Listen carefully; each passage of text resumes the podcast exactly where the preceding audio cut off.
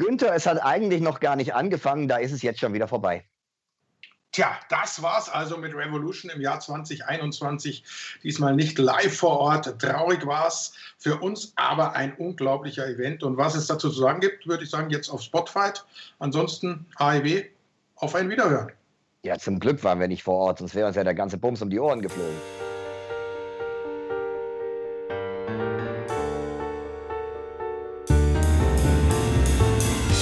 Take it to the streets, Team Taz? Be careful what you wish for. If I'm gonna have to put you in the ground, how about this, John? How about you and I in an exploding barbed wire death match? God, what the?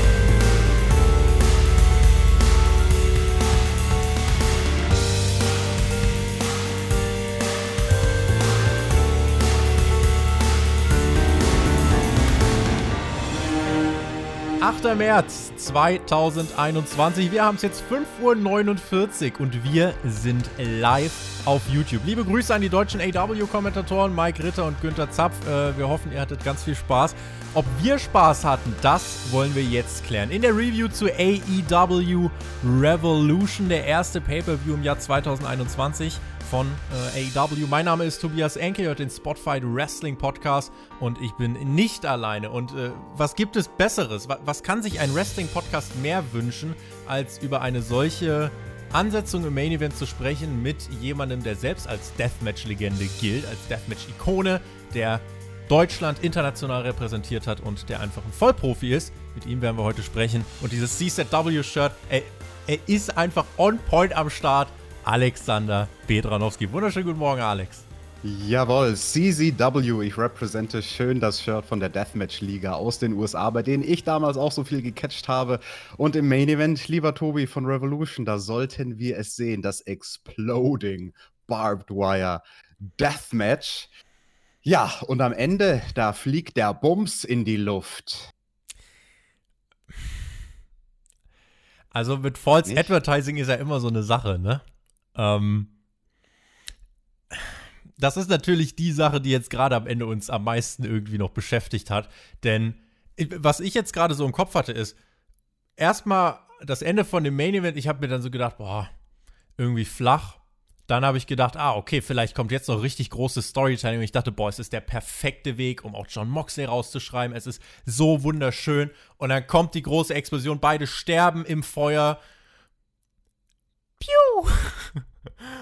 Und es lässt leider alles irgendwie sehr lächerlich wirken. Ich fand's fast. Alex, ich fand's fast ein bisschen peinlich, das Ende. Muss ich jetzt leider mal so sagen. Well, also für diejenigen, die uns hier gerade im Video sehen, Tobi, das, was ich mir eigentlich erwartet hätte vom Ende, ist, dass der Countdown runtergeht und drei und zwei, zwei und eins und BAM!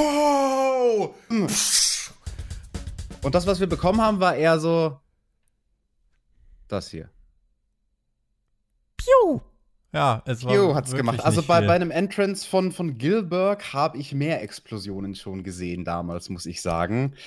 Puh, ähm, aber der Rest vom Match war so gut. Das tut mir so leid, dass diese letzte Explosion so total daneben ging. Das sah halt wirklich ein bisschen lächerlich aus. Erst von den Turnbuckles wieder die, die, die, also wirklich wie Wunderkerzen, ja. so, so ein paar ja. Dinger rauskommen. Und dann macht's einmal Liebe Grüße an äh, einen Mann, der mehr Feuer in seinem Namen hat als AW am Ende, an Patsch. Er hat nämlich 10 Euro gespendet. Vielen lieben Dank, dass du äh, zu dieser frühen Stunde noch einen Zehner für uns sitzen hast. Dankeschön. Alex, äh, wir haben eine ganze, eine ganze Show zu reviewen. Dieser Main Event, äh, ihr habt jetzt einen ersten Vorgeschmack darauf bekommen, was wir darüber denken. Ich würde sagen, wir gehen jetzt einfach mal rein und gucken es uns mal genau an und schauen, äh, was dieser Pay-Per-View denn noch zu bieten hatte. Hier im Live-Chat, es sind schon viele Reaktionen mit dabei. Chris Wolte schreibt, es war peinlich. Yes Man Punk schreibt, mit Eddie Kingston war cool am Ende. Ja, und äh, Fehlzündung schreibt Mo. Das, so, da habt ihr jetzt übrigens den Grund, warum unsere Review Fehlzündung heißt, denn äh, das ist die perfekte Beschreibung, Alex, würde ich sagen. Ja, ich sehe im Chat auch sehr viele lachende Emojis und ich glaube, die Leute sind d'accord mit unserer Meinung. Bis auf das Ding im letzten Moment. Und guck mal, der Till, der spendet uns sogar auch noch mal 99 Cent. Babum! Geil, dafür ist fast. Davon, davon Davon können wir uns auch ein Feuerwerk kaufen, was so abgeht wie das am Ende. Richtig, das können wir direkt reinvestieren und können auch unseren eigenen äh, Exploding Barbed Wire Podcast machen. Aber das, äh, ja, später. Ich würde sagen, wir schauen auf AEW Revolution und beginnen mal ganz vorne. Wir fahren jetzt mal alle runter und gehen es mal Stück für Stück durch. Wir hatten einen Buy-in, Alex, und dort hatten wir ein Frauen-Tag-Team-Match. Britt Baker und äh, dann hatte sie eine, eine Partnerin eigentlich, Rebel, die war aber verletzt und deswegen hat sie eine Promo gehalten und gesagt, hier kommt die neue Partnerin und das war Maki Ito. Und Maki Ito performt dann auch einen Song. Gegner waren dann Rio und Thunder Rosa. Ito ist eine Frau, wie man sie eigentlich äh, fast, fast nur lieben kann. Und für ein Kickoff-Match, das möchte ich so äh, kurz zusammenfassend sagen, war das insgesamt überaus gut. Ähm, fand ich was, also ich fand es besser als das Frauenmatch, was wir nachher gesehen haben. Reba entscheidet das Match mit einem äh, beherzten Ein- oder mit einem beherzten Krückschlag, Eingriff. Kann sie hier eingreifen und äh, Ito und Baker gewinnen dann damit das Match. Ito feiert dann noch mit einem beherzten Mittelfinger. Ja, für, für ein Bayern war das okay. Das war sogar ziemlich gut, würde ich sagen, Ja. dieses Frauenmatch für den Buy-In. Also Ito als Ersatzwrestlerin fand ich durchaus interessant gewählt, auch weil sie ja mit Britt Baker an der Seite dann die Heel-Rolle gespielt hat. Ito haben ja viele da draußen bestimmt schon bei diesem Damenturnier gesehen und die ist halt schon sehr lustig von ihrem Gimmick her. Und, und ich fand das also im positiven Sinne amüsant, wie sie als Heel geworkt hat. Auch so ihr Moveset ist sehr witzig mit dem Headbutt. Sie hat ja diesen, diesen harten Kopf wo sie da diesen Headbutt macht, wie sie so Kerzen gerade versucht, auf die Gegnerin mit dem Kopf drauf zu donzen und solche Sachen. Das war schon, das war gut, das hat mir gefallen insgesamt. Also vom Handwerk her absolut gar nichts zu meckern. Auch die Gegnerinnen auf der Face-Seite, die können ja beide was mit Riho und Thunder Rosa.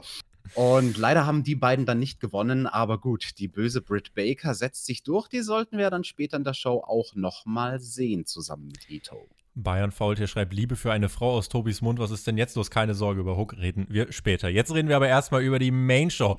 Rip Jim Crockett Jr., damit äh, ging's los. Kurzes, äh, kurze Gedenkgrafik. Und dann waren wir da, Alex. Ohne Videopaket, mit Feuerwerk. Übrigens mehr Feuerwerk als am Ende dieser Show. Will ich auch nochmal einordnen.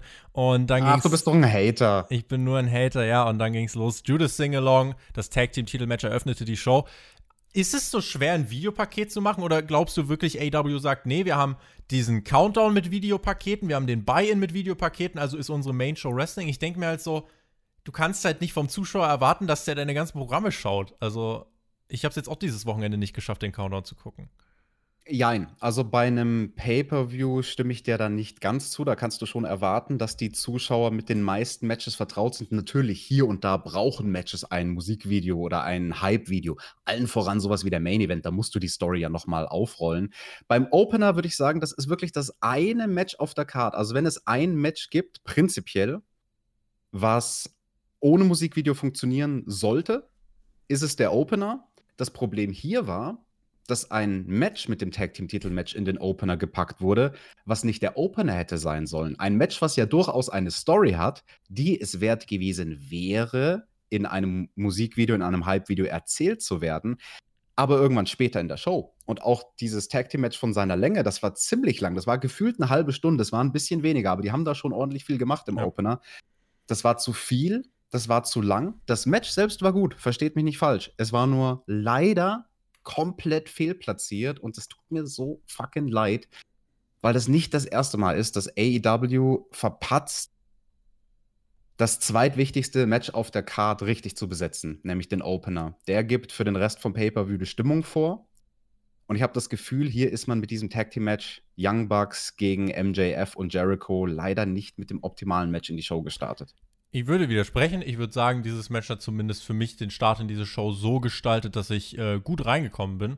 Äh, das ist so, wie ich es empfunden habe. Was mich gestört hat, war halt, dass wir in diese Show gehen, ohne so dieses Videopaket, was dich nochmal auf den Pay-Per-View hypt. Äh, das hätte ich gern gesehen. Dann das Feuerwerk und dann kommt Jericho raus. Dann bist du direkt in so einem Flow drin, dann hast du Momentum. Das hat mir gefehlt. Dass das der, An dass das der Opener ist, äh, wusste ich ja auch jetzt schon seit der Preview mit Mike Ritter, Günther Zapf. Da habt ihr es als erstes gehört. Und ähm, ja, ich muss sagen, äh, damit hatte ich jetzt nicht das große Problem. Und auch mit dem Match selber hatte ich nicht das große Problem. Ähm, wir hatten Wardlow mit am Ring für MJF und Chris Jericho. Als die Young Bucks rauskamen, wussten manche Fans nicht so wirklich, sollen wir die jetzt feiern, sollen wir die jetzt ausbuhen? Das ist halt die äh, Konsequenz des Bookings aus den letzten äh, Wochen und Monaten.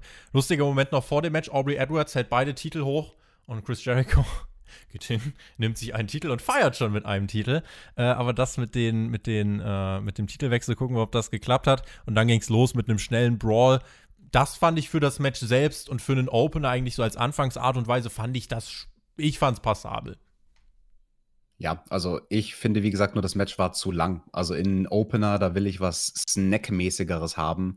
Das Match an sich, wie gesagt, war gut. Ich hätte es nur gerne später in der Show gesehen. Über den Ausgang, da können wir streiten, ob das gut war oder nicht. Mal gucken, wo AEW mit der Story jetzt hin will. Ich hätte ja auf das andere Team gewettet, dass die gewinnen. Das war auch mein Tipp in der Preview. Es war zu Beginn erstmal so eine Art Tornado-Tag-Team-Match, dann, äh, dann äh, pegelte sich so ein bisschen ein und wir bekamen ein, wie ich fand, wirklich starkes Tag-Team-Match mit vielen unterschiedlichen Sequenzen, sehr abwechslungsreich. Die Bugs äh, waren im Match selbst dann die Faces. Es gab so eine wunderschöne Sequenz, da wollen die Bugs den Melzer-Driver zeigen, aber Chris Jericho unterbricht das mit dem Codebreaker, was richtig cool funktioniert hat, fand ich. Floyd kam zum Einsatz, Heatseeker von MJF und das war dieser eine große Nearfall. One, two, Kick-Out. Aber es hat trotzdem extrem Bock gemacht und es hat vor allem meine Erwartungen auch übertroffen. Äh, versehentlich dann nachher der Judas-Effekt gegen Wardlow.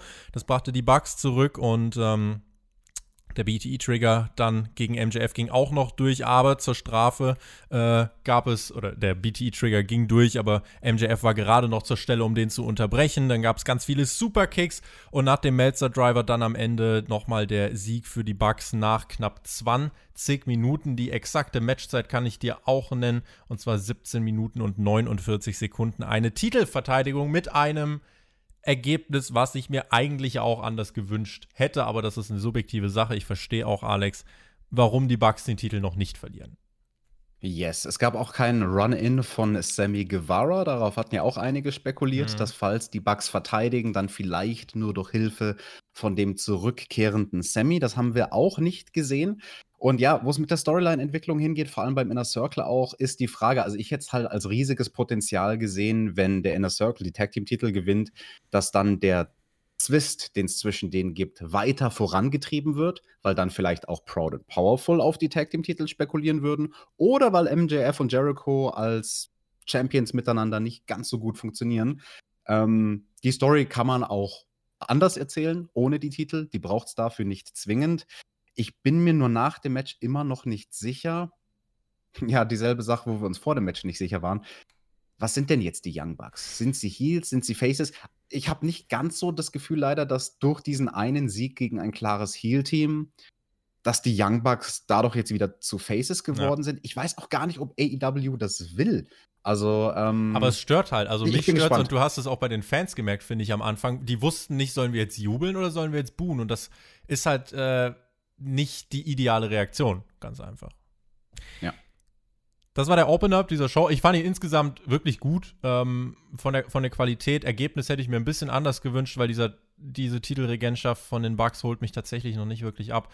Ähm, mal gucken, wie es da jetzt weitergeht. Ähm, aber für den Moment, ähm, ja Mal gucken, kann es fast nur besser werden. Ich bedanke mich übrigens bei mittlerweile fast über 250 Live-Zuschauern hier am Montagmorgen. Da sind ein paar Menschen wach geblieben, um sich das anzuschauen. Und äh, diese Menschen haben vielleicht auch gesehen die Casino Tag Team Royale. Denn äh, das war das zweite Match des Abends. Wir sahen immer den Countdown im Hintergrund. Das fand ich ein ganz spannendes Element, Alex, damit auch nicht geschummelt werden konnte. Ähm, nimmt man sich damit ein Stück weit die Chance an der Dramatik des Matches zu schrauben, wie es zum Beispiel WWE im Royal Rumble macht, oder wollte AEW hier gar nicht an irgendeiner Dramatik schrauben? Ich glaube, die Zeit im Hintergrund lief nicht primär, um WWE zu zeigen, haha, Ella Badge, wir können es besser, wir müssen da nicht faken mit dem Time Limit, sondern einfach, weil sich's anbietet. Die Rampe und die Leinwand ist im Hintergrund. Warum nicht dort permanent den Timecode einblenden? Und du kannst es ja von professionellen Workern erwarten, dass die es hinkriegen, in ihren 90 Sekunden ihre 90 Sekunden Mini-Stories zu erzählen. Und das hat ja auch sehr gut geklappt. Also diese Tag Team Royale, die hatte ja ein sehr, sehr gutes Tempo, muss ich wirklich sagen. Ich würde fast schon vielleicht argumentieren, zu schnell. Ja. Also das ging wirklich, das ging ab, das das war ein Snack. Ich bin aus dem Snacken gar nicht mehr rausgekommen. Also da, da war die ganze Zeit was los. Da war so viel los, dass als das letzte Team schon in den Ring gekommen war, lief hinten immer noch die Uhr. Und das nächste Team kommt in 90 Sekunden. Ach nee, das letzte Team ist schon im Ring. Ja. Oh, okay, wir machen den Timer aus. Natural Nightmares und Dark Order, Nummer 5 und 10, haben das Match gestartet. Proud and Powerful auf der 3, die Seidel-Brüder auf der 4. Dann hatten wir Stu Grayson, Evil Uno auf der 5. Es gab halt auch, äh, was mich ein bisschen gestört hat, es gab kein Eed. Das hätte ich mir noch gewünscht. Äh, es war einfach immer nur 3, 2, 1. Dann kam die Musik, so diese eine, diese eine auditive, diese eine auditive Signal hätte ich noch ganz lustig gefunden. Äh, es kamen ganz viele Teams rein. Äh, wenn ihr wissen wollt, wer da exakt teilgenommen hat, äh, dann, dann werdet ihr dazu einen entsprechenden Bericht sicher im Internet finden. Äh, ich kann es für uns aber kurz machen. Die erste Story-Entwicklung, die in diesem Match wirklich passiert ist, ist, dass Q-Team Marshall sich selbst eliminiert hat, äh, nachdem es ein paar Differenzen auch mit Dustin gab. Denn QT hat dafür gesorgt, dass die beiden Guns äh, vom Gun Club, nicht Austin und Billy, sondern Austin und Colton, äh, die wurden eliminiert von QT. Das fand äh, Dustin nicht cool und deswegen hat QT gesagt, gut, dann springe ich übers Top Rope und eliminiere mich selber. Bear Country hat noch einen lustigen Spot gehabt ähm, und dann hatten wir insgesamt noch als kleine Story Jack, äh, Jack Evans, er eliminierte 10. Die Dark Order war da erstmal kein großer Faktor mehr im Match. Da greift man also diese Matt Hardy-Geschichte noch so ein bisschen auf. Ähm, der Jungle Boy bekam viel Spotlight, das habe ich mir noch aufgeschrieben. Der Butcher, der Butcher hat ordentlich abgebutschert, hat Bear Country zermalmt und äh, laute Reaktion auch nochmal für Nummer 14, für Team 14, John Silver und Alex Reynolds waren das. Und letzten Endes, Alex, ging es dann eigentlich äh, um, die, um die Schlusssequenz. Ähm, wir hatten als Final Four hatten wir SCU, einen einsamen Jungle Boy, Puck, Ray Phoenix und die beiden Jungs der Dark Order. Vielleicht erstmal bis hierhin. Das fand ich sehr interessant etabliert am Schluss. Also diese Konstellationen. Es gab eigentlich zwei Finishing-Phasen. Wir hatten einmal, wenn ich mich nicht täusche, die letzten sieben Leute im Ring. Drei komplette Teams und der Jungle Boy alleine. Habe ich das richtig im Kopf? Ja. Genau, und dann wurden recht schnell von fast jedem Team Leute eliminiert und dann waren eben Phoenix und Puck die letzten, die noch als komplettes Team da waren. Das fand ich sehr cool gemacht. Also, dass die letzten vier dann wirklich ein komplettes Team waren und zwei Single-Wrestler von anderen Teams. Und die waren auch gut gewählt. Also die Leute, die dann Spotlight gekriegt haben am Schluss mit John Silver als einzig Überbliebener vom, vom Dark Order und ja eben der Jungle Boy vom Jurassic Express. Ich hätte ja zu dem Zeitpunkt fast Geld drauf gewettet, dass der Jungle Boy das Ding macht. Gab aber eben die, also ich habe mir gedacht, eigentlich ergibt es auch nicht so viel Sinn, weil der Jungle Boy ist doch gerade noch in der Fehde mit FTA. Das wäre irgendwie so ein bisschen äh, dann fehlplatziert gewesen. Hier kommt auch die Anmerkung von äh, Wrestling-Fan im Chat: äh, vier Face-Teams, kein einziger Heal unter den Final Four. Das äh, auch eine interessante äh, Dynamik. Dann, was ist passiert? SCU wurde eliminiert. Mal schauen, was das jetzt heißt. Bei denen war es ja so, dass sie gesagt haben, wenn sie das nächste Mal äh, verlieren, dann ist Schluss. Mal schauen, wie man das aufgreift. Und dann standen die letzten Minuten an und dann äh, hatten wir ganz am Ende noch den Jungle Boy und Ray Phoenix im Ring. Und so sehr das Match dann auch vor sich hingeplätschert ist, es ging insgesamt knapp 27 Minuten und das bei oh, diesem wow. hohen Tempo.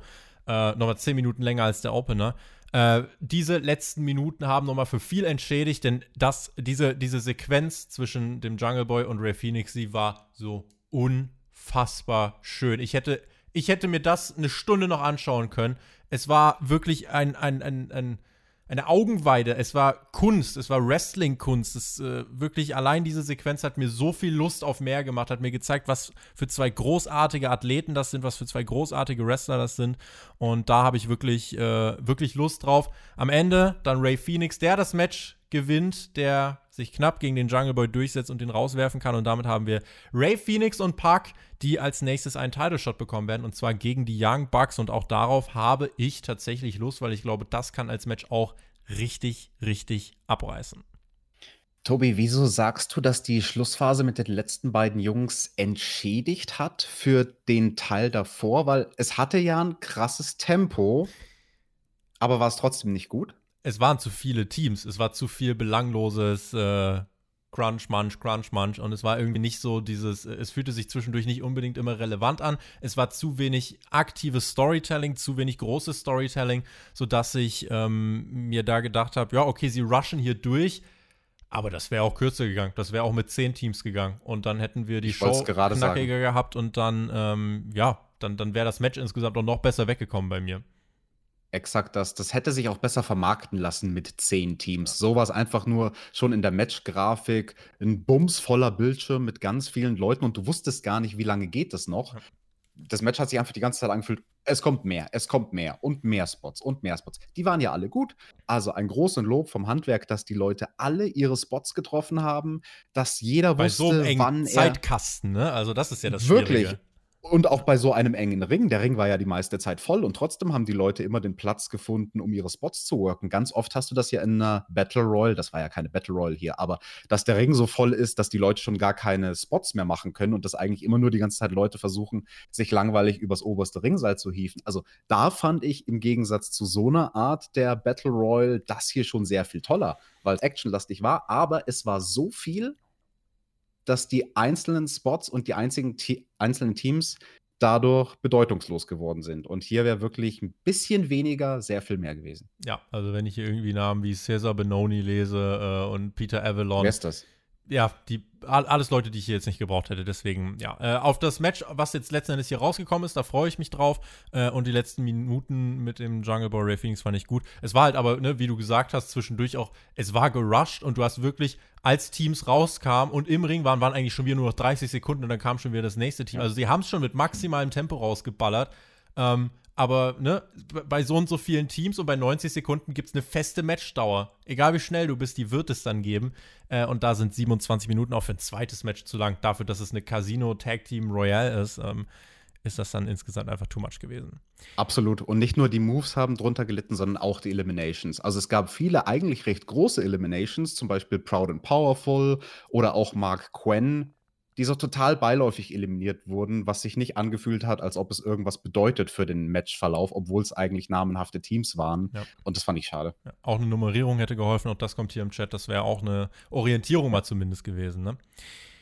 Paul White, aka Big Show, war backstage und er hat uns gesagt, das, was wir hier haben, derjenige, der hier unterschreiben wird, der wird jeden outworken. Ja, also das äh, war die, die äh, Fassung, Alex, du als unser ähm, ähm, Korrespondent äh, für den internationalen Raum, outworken, einmal bitte ins Deutsche übersetzen. Äh, ausarbeiten. er, er wird euch alle ausarbeiten. Äh, nun ja, dazu später mehr. Sprechen wir aber erstmal über das Finale des, äh, nee, nicht über das Finale des Frauenturniers, aber über das, was zumindest die Folge ist, nämlich dieses Women's World Title Match. Und zwar Hikaru Shida gegen Ryo Mizunami. Davor gab es ein Videopaket. Das hat, glaube ich, vielen geholfen. Und hier war es ein No-Brainer, dass das geben muss, weil bei Hikaru Shida gegen Ryo Mizunami raffst du ja erstmal gar nicht, was hier abgeht. Vor allem die beiden haben ja eine Story. Ja. Also das geht ja zurück bis ins Jahr 2019 bei Ja. AEW, wo es dieses Sechs-Mann-Tag-Team-Match gab, wo die beiden zusammen angetreten sind und was dann quasi in der Herausforderin dieses Feuer entflacht hat von, ich wollte eigentlich schon retiren, aber dieses eine große Match damals, 2019 in den USA, hat mir gezeigt, hey komm, ich versuch's nochmal mit meiner Karriere. Und jetzt hat sie sich durchs Turnier gekämpft. Das war eine gute Story. Also das muss man sagen und das war wichtig, das zu erklären in dem Video und das haben sie gut gemacht. Mizunami tanzte viel, hatte Spaß, kam wieder zu ihrem großartigen Theme heraus, der mir äh, ein Lächeln ins Gesicht gezaubert hat. Das fand ich sehr schön. Die Story im Match war dann der fehlende Respekt von Mizunami, die Shida vor vielen äh, Jahren eben ja bei einem Aufeinandertreffen äh, haushoch besiegt hat quasi. Und sie haben hart gearbeitet. Ich war in der, in dem, ja, ich würde sagen, in der ersten Hälfte des Matches war ich nicht gehuckt. Dann so die, sag ich mal, 30 Prozent vorm Ende fand ich nochmal gut. Und die letzten 20% waren wieder so, ich konnte nicht damit anfangen. Es war insgesamt mir zu langsam geworkt. Es gab viele Nearfalls auch dann am Ende. Und da war es einfach too much, weil dann gab es hier einen Knee-Strike. Oh, und das ist ihr großer Finisher. Eins, zwei. Und wir rollen uns zur Seite und stehen langsam auf und rollen uns wieder auf den Boden. Und da hat mich das Match leider verloren. Ich glaube, die beiden sind wirklich gut aber es hat das Publikum verloren, weil es zu viele Nearfalls waren. So wie es in dem Match zu, davor zu viele Teams waren, waren es hier zu viele Nearfalls am Ende. Und das hat leider das Match dann, äh, da hat es zu viel gekostet. Und ähm, Ja. deswegen konnte ich damit nicht so viel anfangen. Der Vollständigkeit halber, was ist dann passiert? Nach irgendeinem der Knee-Strikes war es halt vorbei. Und dann hat die Shida nach 15 Minuten äh, ihren Titel wie erwartet verteidigt. Ja, du hast den Kontext angesprochen mit dem Match davor. Das Match davor war zu schnell und deswegen sind hier diese Stellen besonders aufgefallen, wo es zu langsam war. Und ich glaube, es war deswegen zu langsam, weil einer oder beiden die Kondition ausgegangen ist. Hm. Bei Hikaru Shida bin ich mir sehr sicher, dass sie keine Kondition mehr am Ende hatte, um im richtigen Tempo die Spots durchzuziehen. Und bei Rio bin ich mir nicht ganz sicher, aber könnte schon auch sein, dass die ein bisschen gepumpt hat am Schluss. Und das Traurige ist, auf dem Papier die ganze Finishing, eigentlich das ganze Match. Das ganze Match war gut auf dem Papier. Die ganze Finishing-Phase auf dem Papier war großartig, nur die Execution hat nicht gepasst.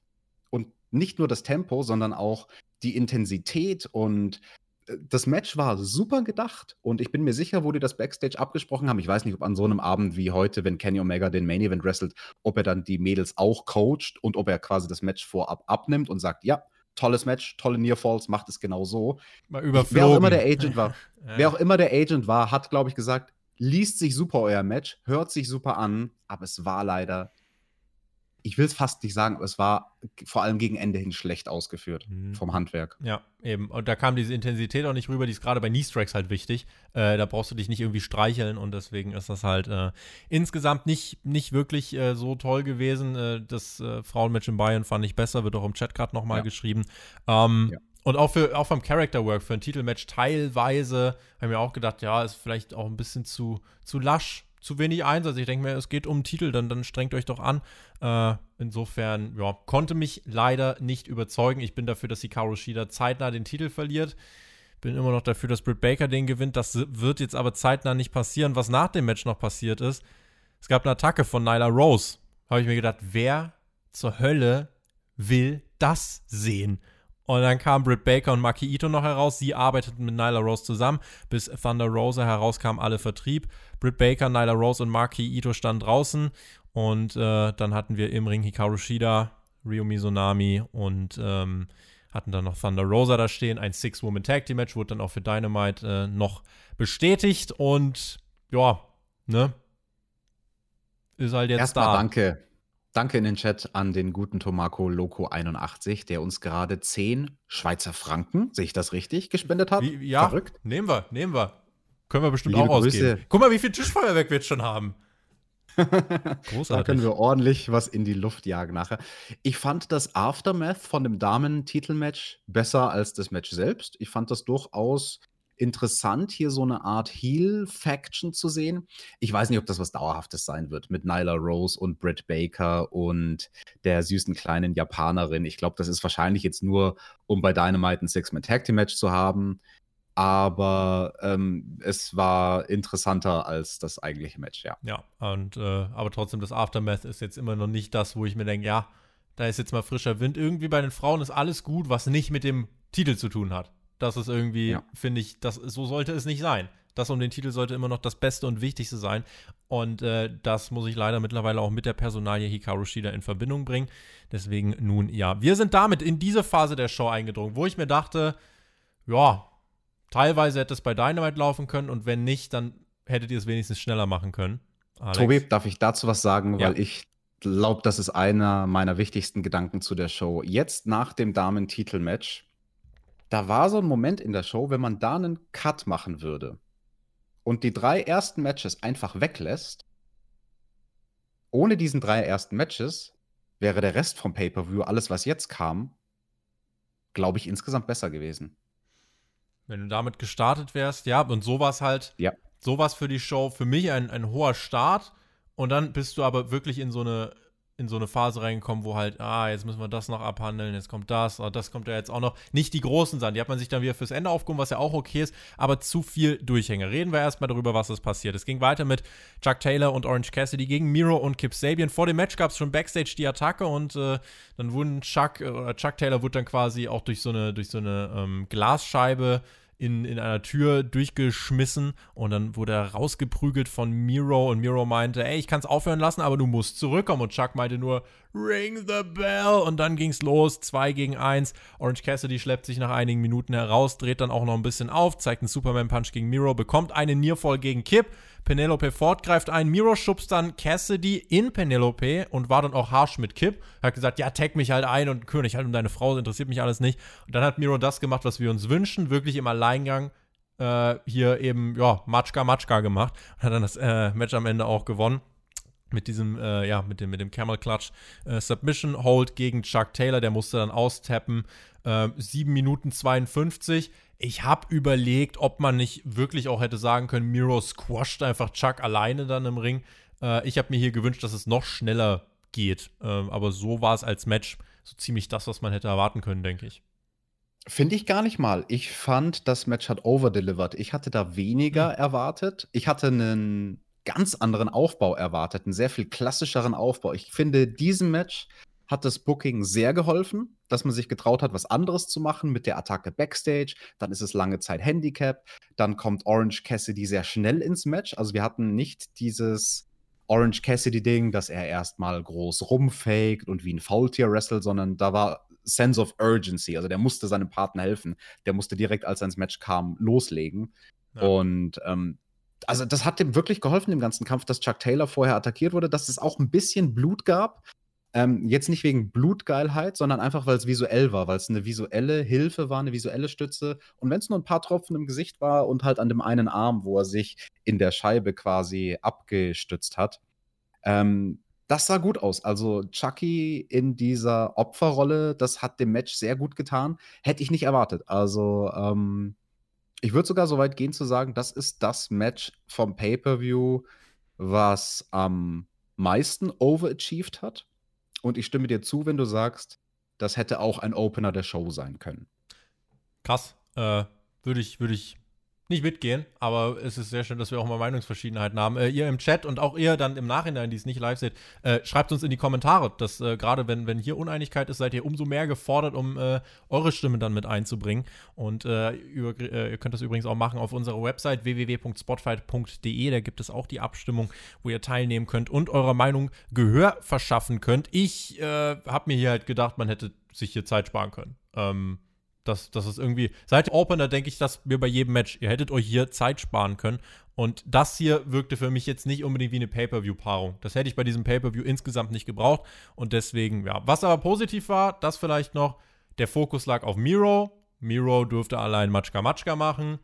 Das ist richtig. Das ist der richtige Weg. Das möchte ich mehr sehen. Es deutet sich jetzt langsam fast so ein Split an mit, äh, mit Penelope und Kip.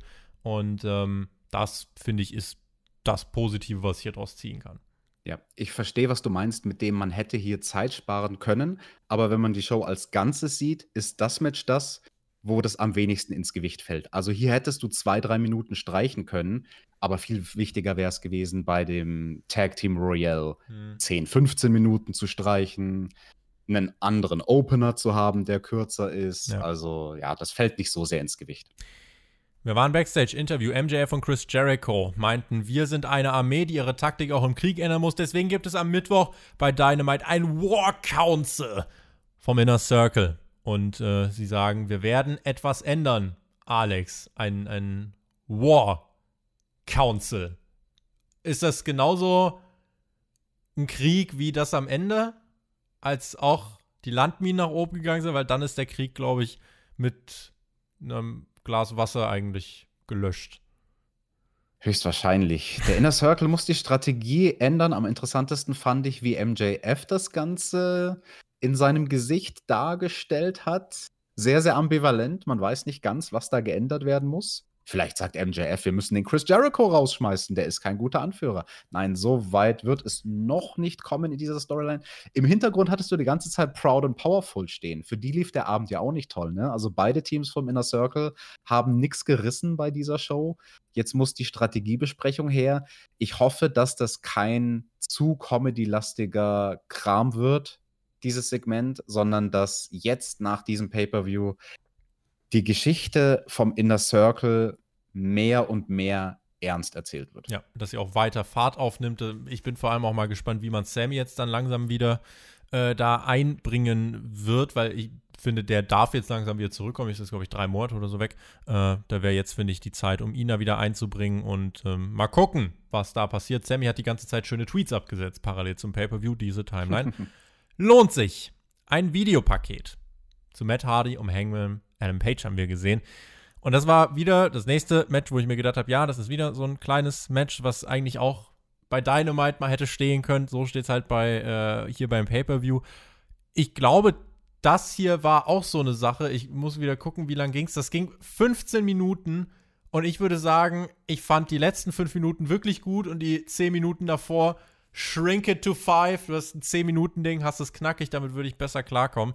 Ähm, weil das, was am Ende Volle passiert Zustimmung, man, man, man hätte es sogar kürzen können auf acht Minuten. Dasselbe Match hätte in acht Minuten perfekt funktioniert. ist, und das, was am Ende passiert ist, das fand ich dann, da, der, der, das E- Endergebnis, das fand ich gut. Das war produktiv, das war ein schöner Moment. Aber äh, um es ganz kurz zu machen, was ist passiert? Der äh, Hangman übrigens, das äh, möchte ich übernehmen, weil das fand ich eine sehr schöne Formulierung von Mike Ritter in der Preview. Der Hangman fliegt im Moment eine Warteschleife. Das kann man, denke ich, so Storyline-mäßig beschreiben. Ähm, und was ist hier in dem Match passiert? Mit Hardy hat die Hand lang bearbeitet, lange Heat-Phase, hat die Hand versucht zu essen vom Hangman. Dann gab es irgendwann äh, das, das Comeback vom Hangman, die Private Party griff ein. Dann die, äh, auch ein großer Nearfall für Matt Hardy, auch nach dem Twist of Fate. Die Dark Order kommt raus, um Fairness wieder zu kreieren für den Hangman. Und sie retten den Hangman dann auch. Er bringt den Buckshot durch. Und dann am Ende gibt es auch die Umarmung. Die Dark Order bringt ihr eigenes Bier mit, was dem Hangman so gut gefällt. Das fand ich süß erzählt, das war richtig gut erzählt. Äh, mit 15 Minuten halt ein Match, was ich so nicht lang brauche. Ich brauche keine 15 Minuten Matt Hardy-Matches beim Pay-Per-View im Jahr 2021.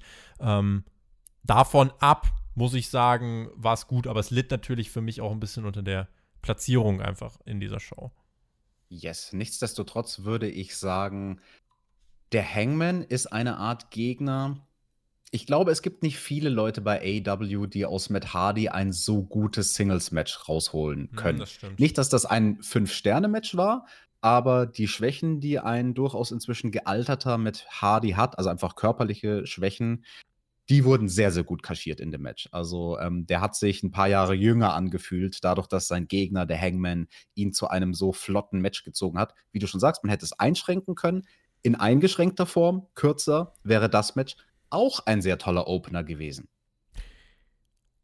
überlege gerade, was ich dazu noch zu sagen habe. Ich überlege die ganze Zeit, wie es dann jetzt vielleicht weitergehen könnte. Der Hangman und die Dark Order, da muss jetzt eigentlich der Zusammenschluss kommen. Und dann ist halt die Frage, wie möchte man das erzählen? Was ist ihr Ziel? Sie brauchen eine Richtung. Wir haben jetzt das nächste Zwischenziel, denke ich, erreicht. Jetzt braucht es weiter eine Richtung. Und da bin ich gespannt, für was AEW sich entscheidet, damit wir weiter behaupten können, dass der Hangman nicht in der Luft hängt. Denn das ist, glaube ich, wichtig. Er wird perspektivisch nämlich noch eine sehr wichtige Personalie werden. Eine sehr wichtige Personalie ist auch die, die bekanntermaßen den Brass Ring für sich gewinnen kann, Alex. Und im wahrsten Sinne des Wortes, dieser Brass Ring, der hing hier auch über dem Ring. Magst du uns vielleicht kurz erklären, was hat es denn mit dieser mit dieser, ja, äh, mit diesem Sprichwort, mit dieser Formulierung, was hat es damit auf sich? Was ist denn dieser Ring, der da ja auch hing in diesem Leather-Match? Yes, dieser Brass Ring ist im Englischen, wie gesagt, eigentlich nur eine Redewendung, der bedeutet oder die bedeutet, dass man halt quasi sein Potenzial ausschöpft und sagt, okay, ich bin Macher, ich mach das jetzt. Ihr braucht jemanden für Job XY. Hier bin ich. Ich ergreife die Initiative. Genau, und eigentlich dieses Sinnbild des Ringes ist relativ random, aber deswegen war es so lustig, dass sie hier so einen übergroßen, mega fetten Ring wirklich aufgehangen haben. Das hätte ja alles sein können, also ob du da einen Koffer hinhängst oder sie hatten ja schon mal den Poker-Chip, passend zum Motto von Double or Nothing. Und hier war es halt eben der Brass Ring. Fand ich nett, es war anders. Und ja, das war ja das große Leitermatch, wo es einen TBA gab, To Be Announced einen geheimnisvollen Wrestler. Was haben wir nicht überlegt, wer es sein könnte? Sabu, Sabu, Sabu, Sabu. Oder Rob Van Dam oder ganz wer anders. Wer war es denn, Tobi? Nicht CM Punk, das kann ich schon mal sagen. Wir hatten erstmal Max Caster, der herauskam. Zu ihm möchte ich sagen, jeder Auftritt von Max Caster lässt mich weiter denken, der Typ ist richtig cool.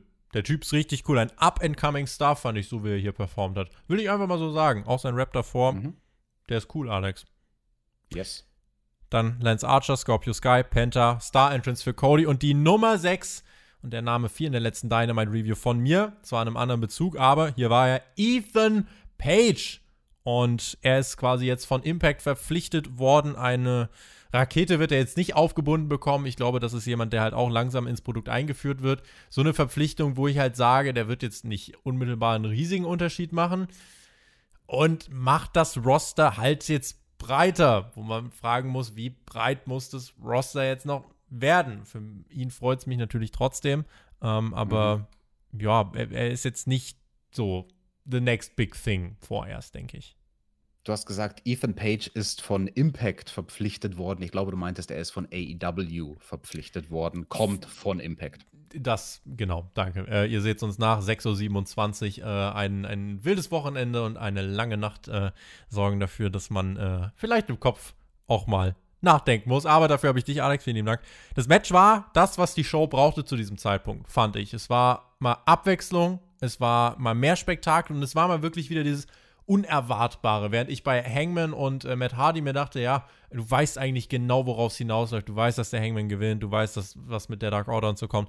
War es hier so, dass ich lange nicht wusste, was passiert. Und das hat eine Spannung kreiert, das war gut. Es gab kleine Geschichten, die man aufgriff. Auch hier wieder Jack Evans und äh, Ten, da zeigt er mal nochmal, Ten stand nicht im Match deswegen. Und äh, Cody wurde kurzzeitig rausgeschrieben nach einem Canadian Destroyer auf die, äh, auf eine Leiter. Da hat man die Schulterverletzung in den Fokus gerückt, die auch am Ende entscheidend dafür war, dass er das Ding dann wahrscheinlich nicht ganz gewinnen konnte mit voller Kraft es passierten viele Dinge, viele Körper gingen kaputt, viele Leitern gingen auch zu Bruch. Und äh, irgendwann hatte jeder irgendwie zu einem Zeitpunkt gute Karten, flogen wirklich weiter viele Körper durch die Gegend. Auch Jake Roberts flog halb durch die Gegend, denn er hat äh, einfach ja eine, eine Clothesline ausgeteilt an Ethan Page. Dann hat er noch einen Superkick von Panther eingesteckt. Äh, das war das war auch lustig, dass Jake Roberts da da sich noch so äh, mit reingeworfen hat. Und dann Cody, der auf die Leiter klettert, Penta, der mit einem Stuhl zuklatscht. Dann wurde Penta von Scorpio Sky mit dem Stuhl zerklatscht. Und am Ende gibt es die lange Sequenz mit Scorpio Sky und Cody oben auf der Leiter. Und Scorpio Sky sagt nochmal was ins Gesicht von Cody, schubst ihn, das hatte so eine Symbolik, schubst ihn dann von der Leiter nach unten und greift dann langsam nach dem Ring. Und er, ja, er greift die Initiative und trifft als nächstes auf TNT Champion Darby Allen. Der Wrestling-Fan schreibt was ganz Interessantes in den Chat. Mich hat Codys Verletzung in Anführungsstrichen rausgenommen. Das verstehe ich sehr gut, denn dieser Angle mit der Verletzung vom Cody, den man dann ja lange, lange, viele Minuten im Entrance-Tunnel gesehen hat, wie er verarztet wird, er ist auf dem Weg Backstage, er ist noch nicht ganz Backstage, ist er noch im Match oder ist es nicht? Spätestens ab diesem Moment ist das Match für mich ins Negative gekippt, dieses Leitermatch. Weil ich fand es für ein Leitermatch und das, was man gewohnt ist an einem Qualitätsstandard für Leitermatches in, im Mainstream bei Pay-Per-Views vor allem. Da hat ja auch die WWE einfach so ein, so ein State of the Art äh, vorgelegt. Da fand ich es nicht gut. Also ich fand das ähm, zu langsam vom Tempo, zu Clusterfuck-mäßig, zu wenig cool choreografierte Action mit den Leitern, wo ich mir gedacht habe, oh, das war ein innovativer Spot oder da hat einer cool sein Trademark mit der Leiter ähm, kombiniert. Es waren sehr viele Pausen zwischen den Moves. Das hat mich sehr rausgenommen aus dem Match. Ähm, es hat stellenweise gewirkt, als ob die Jungs ein bisschen den Fahrplan verloren haben. Ein Leitermatch ist ja klassischerweise ein Match, wo alles durchchoreografiert ist, jeder Spot, jeder muss immer wissen, wann muss ich wo sein, welche Aktion muss ich als nächstes machen. Und es hat ein bisschen auf mich gewirkt, ähm, als wären die Jungs ein bisschen planlos gewesen, weil das Tempo einfach nicht gestimmt hat. Jetzt könnte man natürlich argumentieren, aber das ist in diesem Fall nicht das, was passiert ist, dass sie das absichtlich so gemacht haben, damit man wirklich glaubt, dass die Verletzung von Cody ernst war und dass der schlaue Insider-Fan denken soll, oh, das Match fällt auseinander. Don't äh, Quatsch, overthink das, too much. Das, das, das, war nicht das, was ja. sie hier geplant haben, ja. falls irgendjemand in diese Richtung denkt. Ähm, fand ich schade. Also ich war nicht allzu begeistert von dem Leitermatch. Es hatte seine guten Momente und klar, die Jungs gehen da großes Risiko und schlucken irgendwelche fiesen Spots auf die Leitern. Leitern sind ein ganz gemeines Gimmick, kann ich euch sagen, aus meiner eigenen Karriere. Das ist nicht schön, da drauf zu fallen.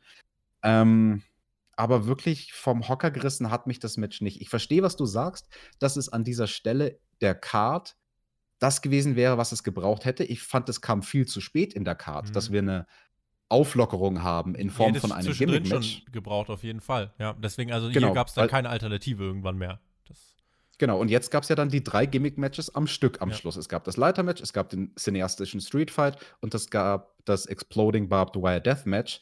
Das hätte man besser verteilen müssen über die Show. Also hier sind wir auch leider wieder bei dem Punkt, der, der Aufbau der Card ist das große Problem. Gar nicht mal, dass das Match zu langsam war. Das ist so ein, wo ich jetzt sage, ja, hätte schneller sein können, aber das hat's, das hat's für mich nicht schlecht gemacht. Das gleiche Match irgendwo anders auf der Card hätte ganz anders gewirkt. Die Platzierung auf der Card bei all dem, was wir gerade bewerten, immer auf jeden Fall ein Faktor. Man merkt halt, Tony Khan ist kein Wrestling-Promoter mit 10, 20 Jahren Erfahrung. Er muss halt diese Arten von Card-Strukturen, die muss er auch lernen. Und ich glaube, das ist eine Booker-Aufgabe. Die Worker können ihm helfen, Matches zusammenzustellen, die können ihm vielleicht auch bei Storylines helfen, aber so Sachen, wie muss ich eine Card strukturieren, das ist deine Aufgabe als Promoter, als Booker. Das musst du so promoten, dass der Fan möglichst viel Spaß an dieser Show hat. Das ist nicht zu jedem Zeitpunkt gelungen. Ich würde sagen, das Leitermatch war kein mega Spektakel. Ich fand es immer noch ordentlich. Jemand hat in den Chat gerade geschrieben, es war halt basic. Ich würde sagen, mhm. das trifft es ganz gut. Mich hat es auch nicht aus dem, also mich hat es auch nicht mhm. irgendwie krass äh, abgeholt, aber äh, zumindest war es mal eine Auflockerung. Auch das ging 23 Minuten. Ähm, ja, bei mir hat es ein bisschen mehr noch von der Spannung gelebt, weil ich echt nicht wusste, wer gewinnt. Und dann Scorpio Sky wird für den einen oder anderen potenziell underwhelming sein. Wir haben letzte Woche jetzt bei Dynamite noch gesagt, oh, irgendwie ist er ziemlich nervig, wenn er da so arrogant am Kommentatorenpult rumsitzt. Äh, glaube nicht, dass er eine Chance hat, Darby den Titel abzunehmen. Würde ich jetzt nicht sehen wollen. Und deswegen, ja, war es im Endeffekt okay, aber ich glaube, hätte, hätte besser werden, hätte besser werden können. Da habe ich ein bisschen mehr erwartet insgesamt auch zu dem Booking des Siegers von Scorpio Sky, da hätte man dieses Gefühl, was du beschreibst, vermeiden können, wenn man ihn einfach nicht kommentieren gehört hätte bei ja. Dynamite. Ja. Weil du sagst es ja auch, das hat dich gestört, das hat mich auch gestört, dass er dann auf einmal so ein arroganter Schnösel war und so auf Teufel komm raus so einen auf Heel gemacht hat, was, was ich ihm irgendwie nicht so richtig abnehme, was auch nicht so ganz seins ist. Der ist halt immer die längste Zeit seiner Karriere mehr so ein guter Babyface gewesen, ne? Und hätten wir das nicht gehabt bei Dynamite, hätte Scorpio Sky uns bei Dynamite nicht genervt, dann hätten sich, glaube ich, die meisten gefreut über den Underdog-Sieg. Und weil er bei Dynamite als Heel so nervig kommentiert hat, hat sich angefühlt wie, ach, der Scorpio Sky hat nur gewonnen. Insofern, äh, ja, war dann eben nicht die ganz große Blüte, muss ich sagen. Ähm, hätte, hätte mehr erreichen können bei mir. Aber gut, müssen wir Haken dran machen. Ich bin gespannt, wie ihr das auch seht. Äh, wir sind aber umso gespannter, wie ihr Folgendes seht, denn dann ging es um die große oh, ja. Neuverpflichtung von All Elite Wrestling, Alex. Outwork everyone. Und es ist ja fast ein bisschen ironisch, dass wir über diesen Mann geredet haben, auch etwas ausführlicher in unserer Royal Rumble Review. Denn dort ist er zurückgekehrt und dort haben alle gesagt, oh, In-Ring Comeback, der kann ja jetzt wirklich was leisten. Und jetzt hat ihn sich All Elite Wrestling geschnappt. Captain Charisma, Christian Cage, Alex. Krass. Christian Cage bei AEW so kurz nach dem Royal Rumble. Das war auch mein erster Gedanke. So, hä, Moment, der, der, der ist doch bei WWE. Der war doch gerade noch bei WWE. Mich freut's für ihn tierisch, weil ich glaube, für Christian Cage, ich glaube, der hat alles richtig gemacht. Ähm, der wollte diesen einen großen Surprise-Moment bei der WWE noch haben, wo er ja den Großteil seiner Karriere verbracht hat, mal bis auf die 30 Jahre bei Impact abgesehen.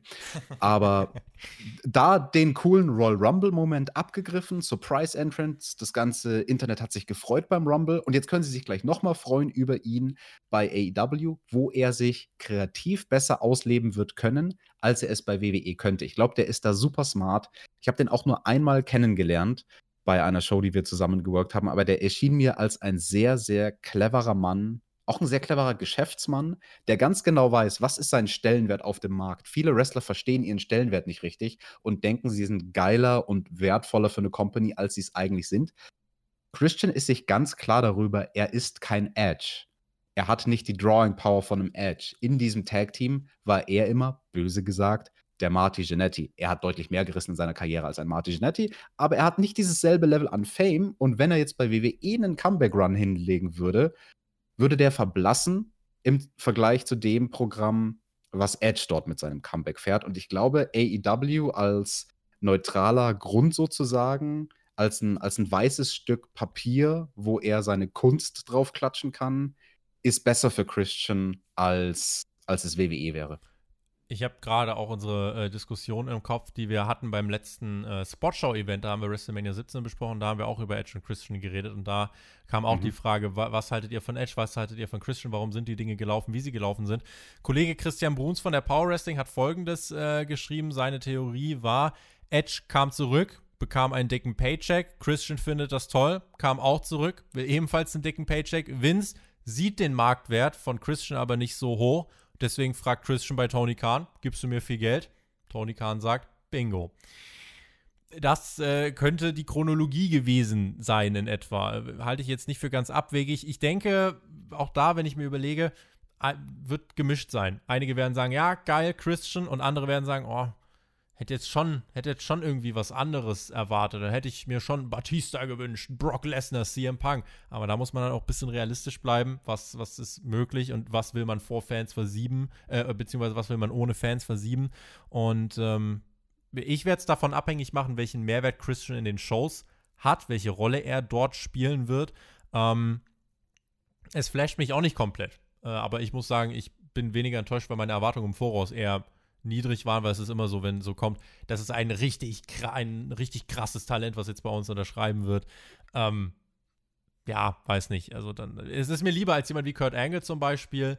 Ähm, natürlich ist es nicht auf dem Niveau von einem Brock Lesnar, aber das habe ich auch nicht erwartet. Äh, aber ich kann hier noch keine abschließende Bewertung treffen, weil, ja, auf der einen Seite natürlich ist es wieder so ein alter und auch ein alter WWE-Hase. Auf der anderen Seite schon jemand, der einen Mehrwert haben kann.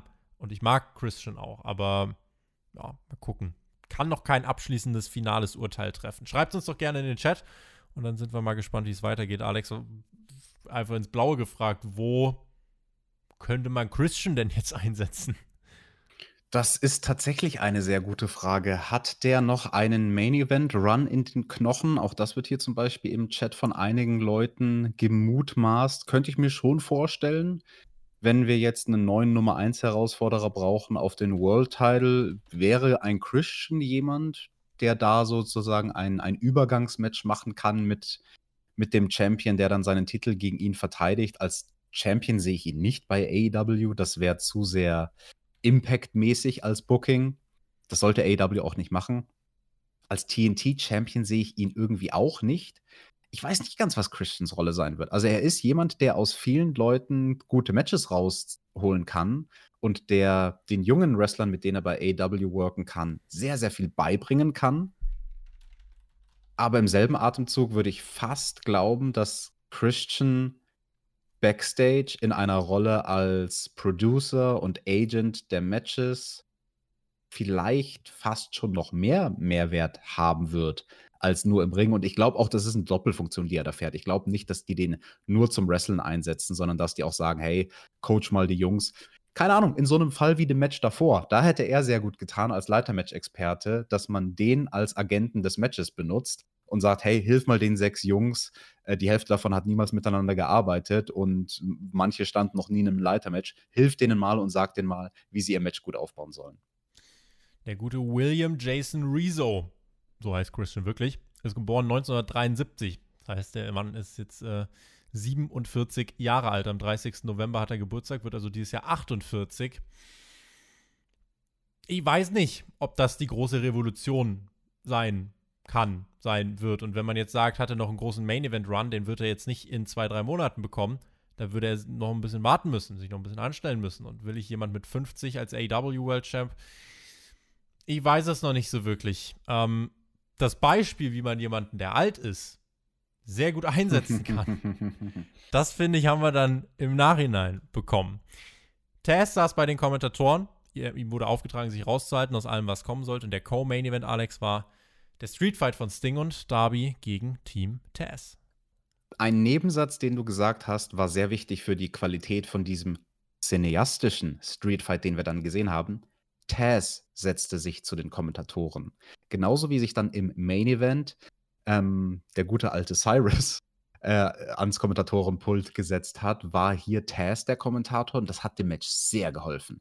Also durch Taz am Kommentar wurde dieses ohnehin schon interessant gefilmte Match nochmal deutlich, deutlich aufgewertet. Und was wir dann bekommen haben, Alex, es war, wir haben überlegt, ist es vielleicht so ein Mix aus Live und, und cineastischem Match? Ist es vielleicht, ähm, ja, wird, wird es einfach nur getaped und nachbearbeitet sein? Wo wird es stattfinden? Wie wird es stattfinden? Wir haben hier eigentlich einen, einen sehr langen und sehr schönen Stunt-Trailer gesehen, mehr oder weniger. also. Ja, das war eine schöne, weiß ich nicht, Fast and Furious Sequenz bei den Entrances, gekoppelt mit einer Actionfilmszene, die halt einfach lang war und die, die viel geboten hat. Absolut. Ähm, eins nehme ich vorweg, bevor du uns sagst, was in diesem Match alles passiert ist, denn da ist einiges passiert. Viel Spaß dabei zu versuchen, das zusammenzufassen. Mhm. Ich fand es sehr gut gemacht. Also für cineastische Matches AW hat da schon richtig ins Klo gegriffen in der Vergangenheit, in meinen Augen, als sie Sammy Guevara gegen Matt Hardy hatten in dieser Ultimate Deletion. Das fand ich gar nicht gut. Da haben sie richtig viel draus gelernt. Also, das war jetzt ein Quantensprung in der Qualität von dem, was ein cineastisches Match sein kann und steht in meinen Augen hochgelobten cineastischen Matches, wie zum Beispiel dem Boneyard-Match, in nichts oder nur sehr wenig nach. Boneyard Flashbacks hatte ich hier tatsächlich dann in der Mitte des Matches auch wirklich. Das hier war von der Produktion her top-notch. Da kann man überhaupt nichts sagen, finde ich. Das war großartig äh, produziert und es war wichtig, weil wenn du sowas, wenn du so einen Ansatz bringst, dann musst du es auch mit einer großartigen Produktion von A bis Z durchziehen. Und das hat man aber gemacht. Wir starten wirklich wie in so einem Filmtrailer im Auto von, von Brian Cage mit Ricky Starks. Die kommen auf dem Parkplatz an und dieses Match fand wirklich mehr oder weniger in the streets statt. Sie fahren zu so einer Lagerhalle, dort ist dann so ein Ring aufgestellt und äh, Kommentatoren meldeten sich live. Wir hörten auch ein bisschen Publikum, hatten eine leichte Musikuntermalung und es war wirklich, äh, ja, wie, wie, so, wie so ein Filmtrailer. Und dann sahen wir eine, eine, ja, Maskengang, eine Army of Hoodlums, die Straßen, die Straßenlumpen, die Straßengangster mehr oder weniger. Und da haben sich auch Darby Allen und Sting untergemischt. Und dann sind sie in Richtung dieses Ringes gelaufen, der da stand. Und weißt du, was ich mir hier notiert habe? Dieses Setting, alles hier ran. Das war exakt das, was Raw Underground hätte sein sollen. Alles hier ran. Mhm. Und Raw Underground war ein komplettes Dutt. Aber das hier, das war exakt diese Form von Filmkampfsequenz, Alex, wie ich sie mir eigentlich gewünscht hätte. Und wir sind noch nicht mal bei dem Teil angekommen, wo sie gekämpft haben. Wir sind nur bei den Entrances. Und das war eine lange Sequenz ja. mit auch coolen Kameraeffekten. Also zum Beispiel bei den beiden Heels, als die ins Auto ja, gestiegen ja. sind. Da ist die Drohne sozusagen mit ihnen ins Auto eingestiegen, hat die Seite gewechselt und ist auf der anderen Türseite wieder rausgekommen und nach oben geflogen und dann gewechselt das Ganze zu Sting und Darby.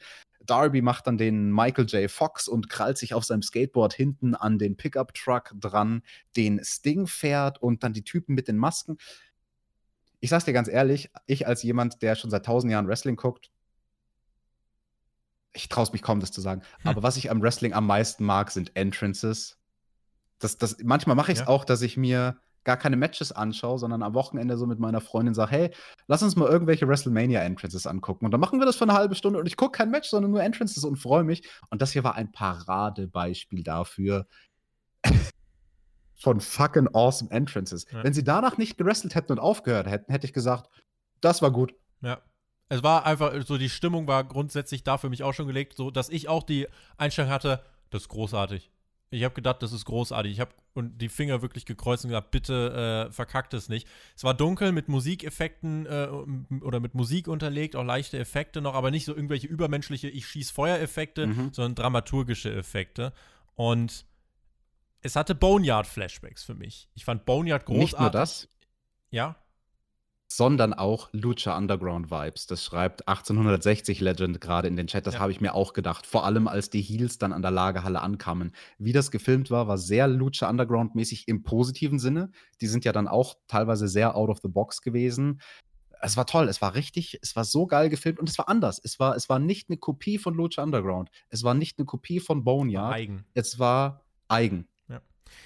Diese äh, Boneyard-Sache fand ich damals cool, weil innovativ und auch das hier fand ich cool, war innovativ. Ich kann euch gar nicht alles wiedergeben, was passiert ist. Es gab Sequenzen im Ring, dann war jeder mal so ein bisschen auf sich gestellt. Dann gab es eine Überzahlsituation, weil Team Taz hat einmal Powerhouse Hobbs mit dabei gehabt, mit einer tollen Maske. Und sie hatten den unfassbar gut aussehenden Huck mit dabei, der wirklich alle Blicke gezogen hat von allen Menschen, die Geschmack haben, ja. Und deswegen Aha. muss ich sagen, äh, wow, er hat nicht viel gemacht, aber das, was er gemacht hat, fand ich, war großartig. Hat mein Interesse am Match nochmal um äh, einiges gesteigert. Und dann wurde es aber wieder ein bisschen schmerzhaft, denn die haben dann Darby genommen und haben ihn Uff. gewippt. Und da stand so eine Glasscheibe an der Wand und haben ihn genommen. Und ich habe gedacht, ihr könnt ihn jetzt nicht einfach gegen die Wand werfen. Gut, Können sie. Sie können ihn einfach gegen die Wand durchs Glas werfen. Und da, auch da richtig cool gefilmt an der Kamerawechsel, wie du siehst, die Glasscherben, die auf Darby herunterprasseln, wie er da drunter begraben ist.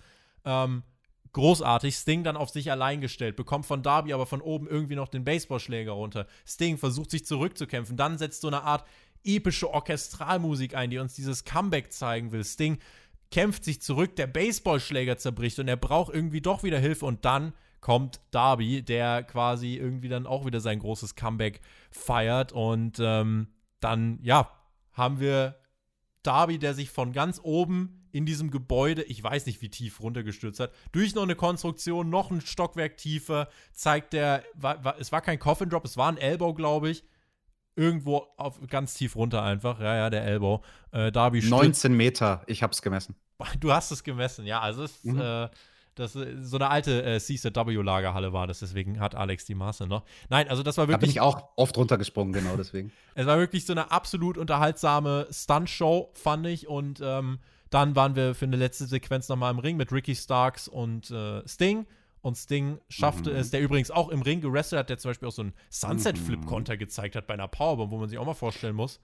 Selbst wenn, der selbst wenn es geschnitten war. Geschnitten war. Ja. Und das ist scheißegal. Also, wenn da jetzt draußen irgendjemand ist und sagt, äh, das Ding, der sah nur gut aus in seinen Sequenzen, weil man da geschnitten hat während dem Spot, weil sie offensichtlich beim ersten Ansatz den Spot nicht gut gemacht haben und dann haben sie noch einen zweiten Take gemacht.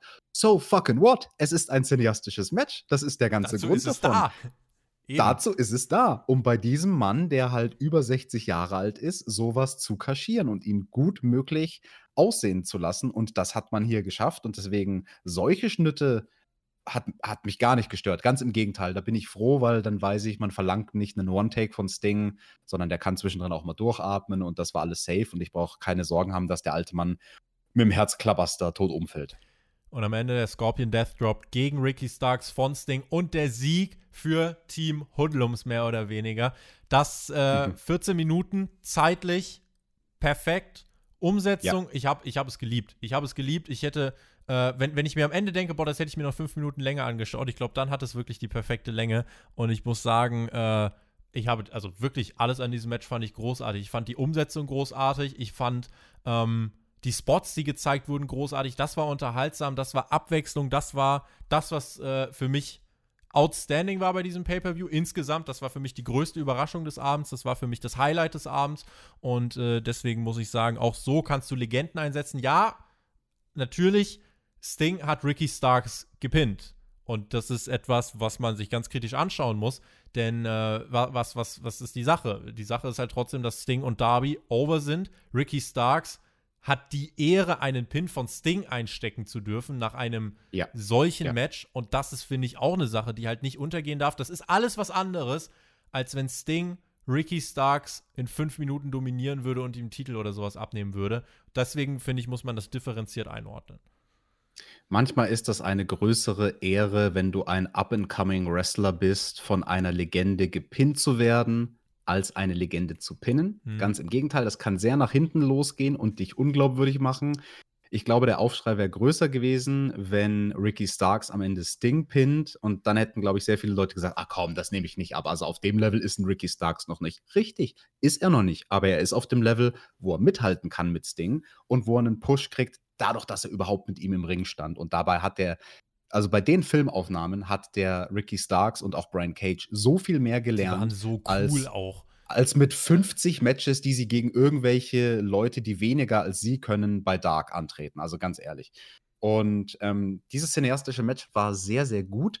Ich möchte ein bisschen trotzdem, weil ich ja immer was zu meckern habe, die äh, Bubble ein bisschen anstupsen, nicht zum Platzen bringen, aber anstupsen ich hatte viele Diskussionen, vor allem nach dem Boneyard-Match, privat mit Leuten, die auch in der Medienbranche arbeiten. Ihr da draußen wisst ja wahrscheinlich, ich selbst arbeite im Schnitt beim Fernsehen hier in Deutschland.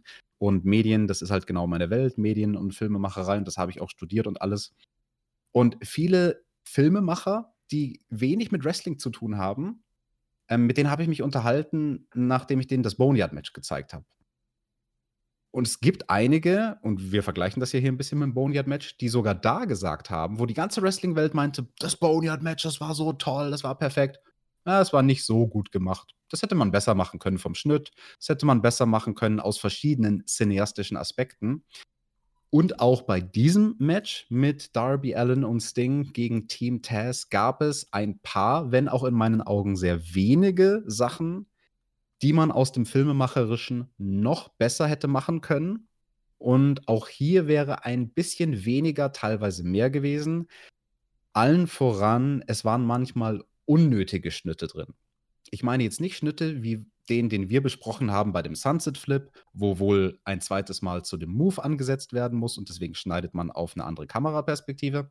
Ich meine solche Momente wie als Brian Cage ziemlich am Anfang vom Match ähm, sich mit Darby geprügelt hat in den hinteren Teil der Halle und dann war da dieses äh, große Schild von wegen, hier ist kein Exit, hier soll man niemanden durch die Tür werfen. Und dann schnappt er ihn und wirft ihn durch die große Tür und wir switchen zu einer Kamera, die hinter dieser Tür ist das nimmt ein bisschen raus.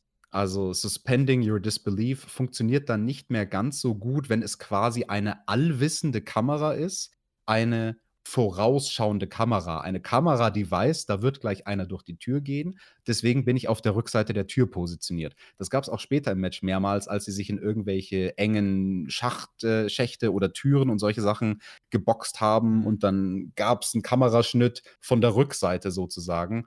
Oder zum Beispiel auch von der Wiederholung von Darby, wie er diesen Elbow Drop macht, dass eine Kamera schon positioniert war, ganz unten, wo ich weiß, ich habe ja das Setup gesehen, da muss ein Kameramann reingeklettert sein in diese Mulde, in die die gesprungen sind, um das von unten zu filmen. Und das meine ich. Also sowas nimmt einen auf ganz unterbewusste Art und Weise raus. Ob man es merkt oder nicht, wie gesagt, auf unterbewusste Art und Weise, weil es einem suggeriert, die Kameraleute waren allwissend. Und im Idealfall bei einer Actionfilmsequenz will ich nicht merken, dass da Kameramänner sind. Ich will nicht merken, dass da Kameramänner sind und ich will nicht merken, dass da Schnitte sind, sondern ich will eine Kamera haben, die nicht weiß, was der Ausgang des Geschehens ist, sondern die es einfach quasi im Idealfall, ich überspitze es, dokumentarisch in Anführungsstrichen verfolgt und quasi die, Tobi, was ist der Fachbegriff, wonach ich suche? Die, die explorende Kamera, die das Geschehen sozusagen mit uns. Ähm, du meinst quasi die First-Person-Kamera, oder? Nein, nicht die First-Person-Kamera. Ich meine einfach eine Kamera, die nicht weiß, was als nächstes passiert. Okay. Aber da, da kann sich ja jeder dann unter diesem Begriff was vorstellen. Ähm, ich bleibe dabei, also für mich war es, ähm, ich, ich hab, ich hab's geschaut, habe mich zurückgelehnt, hab's genießen können und finde das, was hier passiert ist, äh, sehr gut insgesamt. Und, und auch das möchte ich nochmal unterstreichen. Ich genauso. Ich liebe das Match, ich fand's fantastisch. Ich will nur sagen, für die Leute in der Wrestling-Welt, die oft nicht sehen, außer Wrestling, Wrestling, Wrestling. Klar, im Vergleich zu allen anderen cineastischen Wrestling-Matches war das fantastisch. Es würde noch besser gehen. Die Dynamite Card steht an. Wir haben ein Six-Women's Tag Team Match, das haben wir vorhin besprochen. Außerdem Inner Circle War Council, Darby Allen gegen Scorpio Sky und Matt Jackson gegen Ray Phoenix. Da kann man sich übrigens auch auf krasses Wrestling einstellen. Das wird dann passieren. Übrigens, äh, Alex, es gab noch eine, äh, einen lustigen Fauxpas Warum möchte ich mit Fauxpas überleiten, weil wir gleich über den Main Event reden? Äh, und zwar haben im oh. Laufe der Show haben die äh, spanischen Kommentatoren, als Ethan Page herauskam, gesagt: Oh mein Gott, das ist Christian Cage. Und damit haben die spanischen Kommentatoren schon ziemlich viel gespoilert oh. und deswegen war schon eine ganze Menge äh, im Voraus bekannt. Und äh, ich weiß nicht, also im Normalfall müsste man die schon äh, entlassen, finde ich, für sowas. Das wollte ich jetzt einfach nur mal als, als Fauxpas. Ja, ne? Das ist ja schon nicht. Das ist mehr als ein Fauxpas. Das ist ein ordentlicher Abfuck. Das wusste ich nicht. Krass. Also, tut mir leid für jeden, der da irgendwie dann online gespoilert wurde.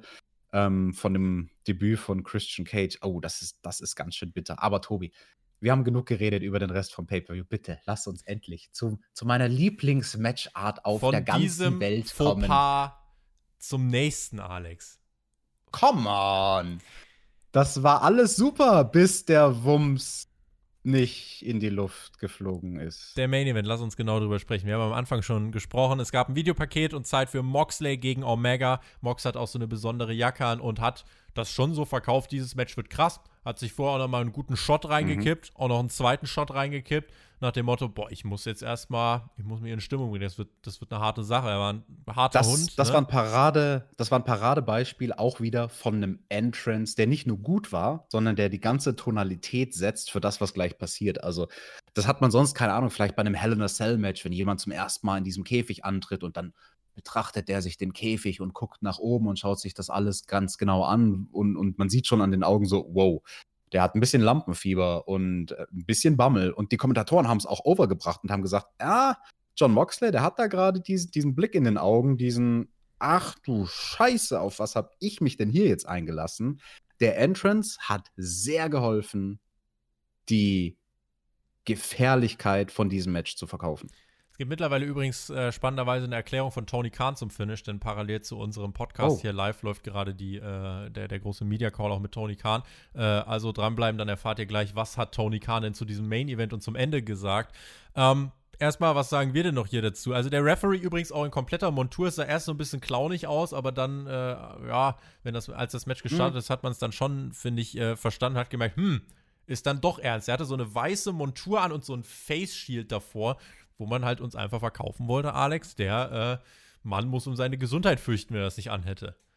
Das war nicht clownig, das war konsequent, weil dieses ganze Match sollte sich herausstellen, natürlich als ein Throwback zu dieser Art von Match, die es Mitte der 90er bei FMW in Japan gab. Und da war der Ringrichter auch immer eingehüllt. Der hatte sogar noch mal einen ganzen, keine Ahnung, Raumfahreranzug an in Japan. Also im Verhältnis dazu war das, was hier der Ringrichter Bryce Ramsburg getragen hat, ähm, noch verhältnismäßig wenig. Ja.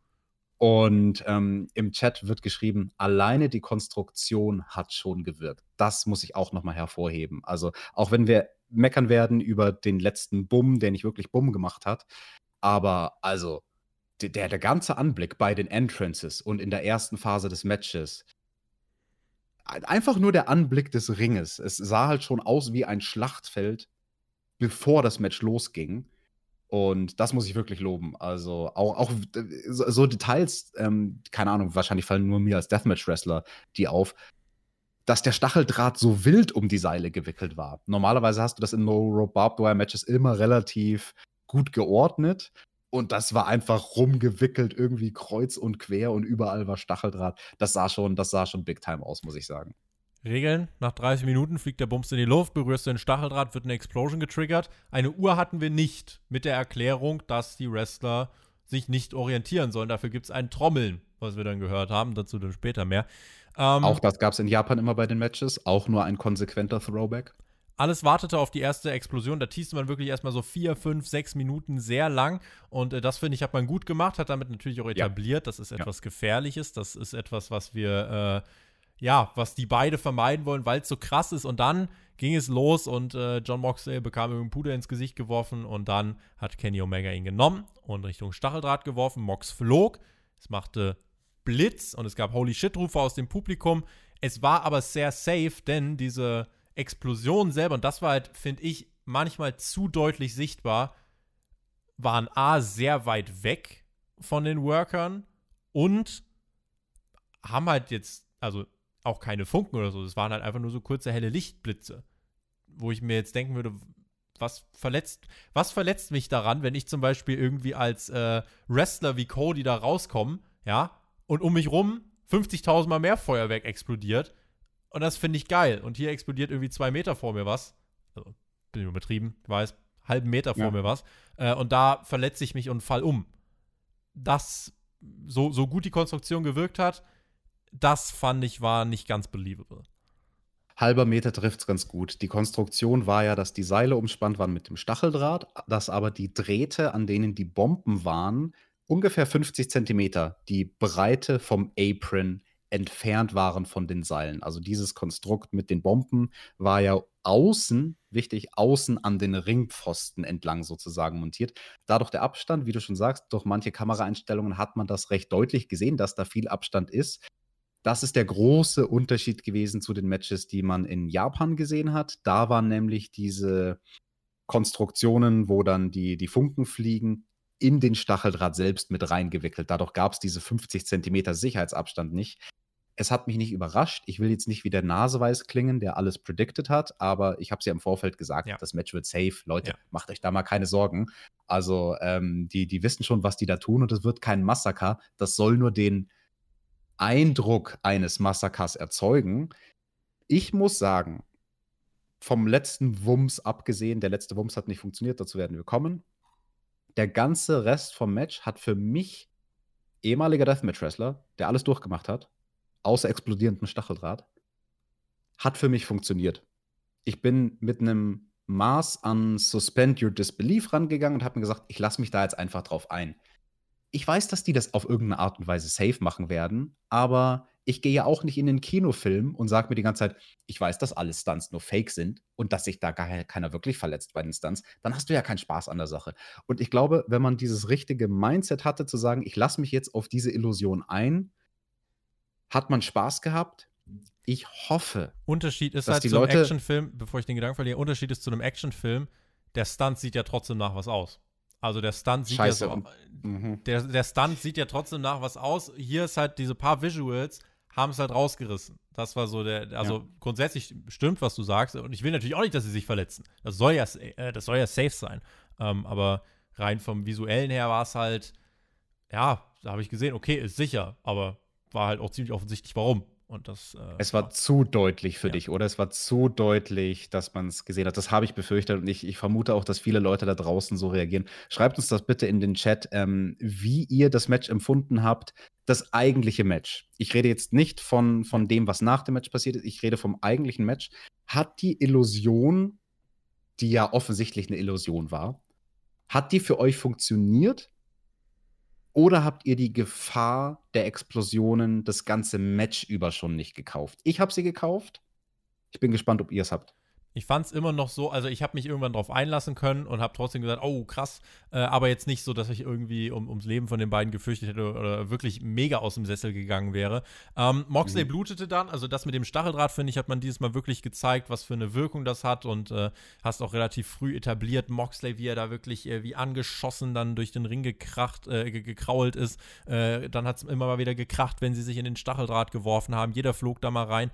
Äh, das war schon gut. Und das war auch von der Umsetzung her als Main-Event, auch für ein, für ein Hardcore-Match, äh, was so ein bisschen out of the box war, fand ich es immer noch wirklich gut.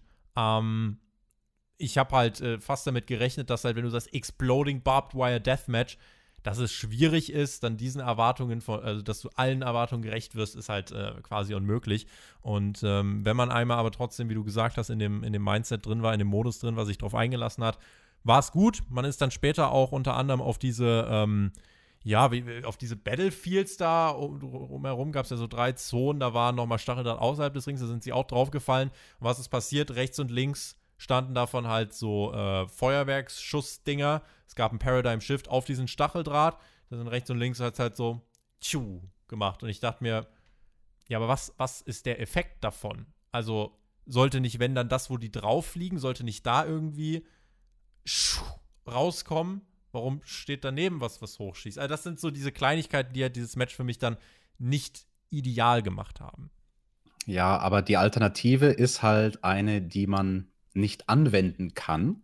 Also wenn wir an Terry Funk und Mick Foley denken, Cactus Jack 1995 in Japan im Finale von King of the Death Matches dort drüben, da hatten die ja auch zum Beispiel diese Boards in den Ringecken, die explodiert sind, die vergleichbar waren vom Grundgedanken her mit diesen großen Boards, die wir außerhalb von dem Ring hatten in diesem Match hier. Aber eben der große Unterschied, die Explosionskörper waren, wie gesagt, im Stacheldraht selbst. Und wenn dann ein Mick Foley da reinfliegt, sehe ich ganz genau, ach du Kacke, das Zeug zündet irgendwie null Zentimeter neben seiner Haut. Das zündet an seinem Körper. Das muss scheiße wehtun. Ähm, das ist keine Option, das hier so zu machen in dieser Art von Match. Man kann jetzt natürlich sagen, ja, da haben sie sich hier eine Ecke gebuckt. Ihr könnt nicht so ein krasses Match promoten, wenn es dann zu offensichtlich ist, dass da eigentlich ja gar nichts passiert bei den Explosionen. Aber danke an alle Leute im Chat da draußen, weil da haben jetzt wirklich viele, viele Leute auf unseren Aufruf geschrieben und der Großteil, ich würde sagen 80 Prozent, konnten sich während dem Match auf die Illusion einlassen. Und das finde ich dann doch sehr interessant. Also, obwohl es offensichtlich ähm, safe war, konnten sich die meisten drauf einlassen. Und ich hatte natürlich genauso wie du trotzdem die Gedanken, dass ich mir dachte, bei dem Paradigm Shift aus dem Ring, ja, die Explosionen, die haben euch nicht getroffen. Matt Butcher schreibt was in den Chat, was ich sehr interessant finde, wo ich zustimmen würde. Ohne Explosion hätte mir das Match besser, äh, Wow. hätte mir das Match besser gefallen. Und ich denke, damit Mhm. hätte man auch die Erwartungen einfach senken können. Und dann hättest du so ein Explosionselement, hättest du dann immer noch im Nachhinein. Die Good Brothers bringen trotzdem noch diesen Schläger heraus. Das war dann, als es Richtung Finish ging, bringen die Good Brothers ja, äh, greifen ein, äh, bringen auch den Schläger mit raus, der dann auch äh, mit Stacheldraht umwickelt ist, der selber Butz macht. Vorher John Moxley kriegt den One-Winged Angel ab schafft den Kickout nicht, aber was schafft er? Das sind coole Elemente. Das fand ich wirklich richtig cool, dass er es dann schafft zu sagen, nein, ich schaffe es nicht, äh, selber den Kickout zu schaffen. Also schmeiße ich mein Bein in den Stacheldraht, damit eine Explosion Wow. getriggert wird, damit der Pin unterbaut wird. Das sind, das sind starke Sequenzen. Das sind wirklich, Das wirklich starke Sequenzen. Das Und- war so clever, dieser Spot. Ich habe ihn geliebt. Unglaublich gut. Der war wirklich clever und auch das Publikum, das war äh, in awe, wie man so schön sagt. Also die waren amüsiert, die haben auch die Explosion äh, gekauft. Da muss man halt gucken, wie haben die das gesehen. Da wird jeder so einen anderen Mhm. Winkel gehabt haben, da wird es auch nochmal anders gewirkt haben. Und ja, so muss man sagen, war dann auch die Schlussphase des Matches, fand ich gut. Das Finish selbst war dann fast wieder ein bisschen flach, denn was ist passiert? Die Good Brothers kamen raus, greifen ein, geben Kenny Omega so einen Stacheldrahtschläger, der explodiert ist vor Moxley. Das war mit das krasseste Element. Und dann gab es den One-Winged Angel auf einen Stuhl und clean in the middle of the ring den Sieg für Kenny Omega. Wichtiger ist dann eigentlich halt das, Alex, was nach dem Match passiert ist. Ich würde den Main Event als Match selbst immer noch als ordentlichen Hardcore-Main-Event einstufen. Nicht sehr gut, nicht herausragend, nicht, aber auch nicht underwhelming, auch nicht nur durchschnittlich. Das war ordentlich insgesamt. Ich fand das eigentliche Match, da klammern wir jetzt das, was danach passiert ist, für ein Main Event Hardcore-Match mit einem Augenzwinkern, wo man vorher schon weiß, naja, die werden sich jetzt nicht umbringen, aber es wird eine, eine, eine gute, entertaining Show werden. Wirklich gut. Also für diese Kategorie von Match, was ja seine ganz, ganz eigene, verrückte Kategorie Match ist, würde ich sagen, ja, das waren vier Sterne, das war schon gut. Ich hatte da Spaß dran. Also gibt es an sich nicht groß zu meckern. Ich war, muss ich sagen, aber da bin ich sehr eigen in meinem Geschmack, ein großer Fan von dem underwhelming Finish, von dem in Anführungsstrichen underwhelming Finish. Ich liebe es, wenn in Hardcore-Matches mit dem Finishing Move most basic gewonnen wird. In dem Fall auf den Aber hier gab es ja jetzt so richtig einfach nur so einen Eingriff von Heels und dann war es ja einfach vorbei. Ja, der Eingriff von den Jungs, der war ein bisschen, okay, denken wir uns den weg, dann hätte ich das Finish mit dem One-Winged Angel auf den aufgeklappten Stuhl noch besser gefunden. Vor allem, weil es vorher den, naja, wie sollen wir es formulieren? Es war ja kein Kickout. Das hat ja Callis am Kommentar auch ganz, ganz viel overgebracht. Er ist nicht ausgekickt, er war nur clever und hat seinen Fuß in die Seile gebracht und hat, blend, äh, hat Kenny mit der Explosion geblendet. Ähm, das fand ich schon gut, dass man hier mit dem Finisher so sehr spielt in der Finishing-Phase des Matches. Und ähm, ja, also für alle, die dann an dieser Stelle ausgeschaltet haben, war das ein toller Main Event. Tobi, lass uns nach Hause gehen und wir gehen zum Fazit zur Show, oder? Oder, oder, oder reden wir über das, was dann passiert ist? Ja, äh, wir reden über das, was dann äh, passiert ist danach, denn die Oh. Uhr tickte weiter. Wir haben nie einen Timer oder sowas gesehen. Die Uhr tickte weiter. Wir hörten das Trommeln wieder und ähm, dann gab es immer noch die Attacke, bis irgendwann, also diese 3 gegen 1 Attacke, es wurden auch Moxley Handschellen angelegt, bis dann irgendwann der Timer kam. One-Minute-Warning. Und dann tickten die 60 Sekunden runter. Selbst meine Uhr hat verstanden, dass es eine 1-Minuten-Warnung gibt. Hat sie mir jetzt auch gerade mitgeteilt. Deswegen, 60 Sekunden tickten dann runter und äh, dann hast du ein sehr starkes Bild gehabt, denn du hast John Moxley allein im Ring gehabt und ich habe gedacht, oh mein Gott, egal was ich von dem Match halte, es ist der perfekte Weg, um ihn rauszuschreiben. Es gibt nichts Besseres, als ihn so rauszuschreiben. John Moxley, der im Ring gefesselt ist, alles explodiert, Show geht off the air. Dann hat man es sogar noch getoppt und schickt Eddie Kingston. Ich denke, oh mein Gott, ihr seid fucking Masterminds. Ihr schickt jetzt auch noch Eddie Kingston heraus, den Freund von Mox. Er will ihn retten, schafft es nicht, seinen Freund aus dem Ring zu bewegen, bedeckt ihn, be legt sich auf ihn, weil er denkt, oh fuck, was kommt jetzt? 3, 2, 1. Piu. Tschu, tschu. Oh mein Gott, war das krass. Und Eddie Kingston fällt zur Seite, als wäre er angeschossen worden, was es leider komplett lächerlich macht. Und dieses Finish war dann insgesamt, also was heißt Finish? Dieses Ende vom Pay-Per-View war, glaube ich, mit eines der peinlichsten Finishes bei einem großen Pay-Per-View, die ich seit langem gesehen habe. Also ich, komme gleich zur Erklärung von Tony Khan. Wenn du das hier, wenn du den Pay-Per-View kaufst und man verspricht dir, am Ende wird der Ring explodieren und du bekommst das. Come on. Aufgepasst. Man hat eigentlich vorab nicht wirklich versprochen, dass der Ring explodiert. Man war ja da dann doch noch relativ vage. Man war sehr explizit, wie man gesagt hat, ähm, da hier die Seiten explodieren und es gibt drei Seiten, die explodieren und nach den 30 Minuten, man hat es immer formuliert, auch während der Show noch, als man die Regeln erklärt hat, als dann gehen alle verbliebenen Zündkörper hoch. Also man hat, bis das Match selbst lief, die Formulierung, der Ring explodiert, niemals benutzt. Also da hat man nicht vorher false advertised. Das Problem für mich war, dass die Kommentatoren, als dann das Match vorbei war, ungefähr 19 Mal gesagt haben, der Timer läuft immer noch und am Ende wird der Ring explodieren. Tony Schiavone hat wirklich vier, fünf Mal gesagt, der Ring wird explodieren. Der Ring wird explodieren. Am Ende wird der Ring explodieren. Und wenn du halt diese Erwartungshaltung in den letzten Minuten nochmal so pushst, dadurch hat es nochmal lächerlicher gewirkt. Es wäre deutlich besser gewesen, wenn die Kommentatoren einfach total dumm gespielt hätten und das Match ist vorbei und die Good Brothers stehen immer noch. Alle denken sich, okay, der Pay-Per-View geht off the air.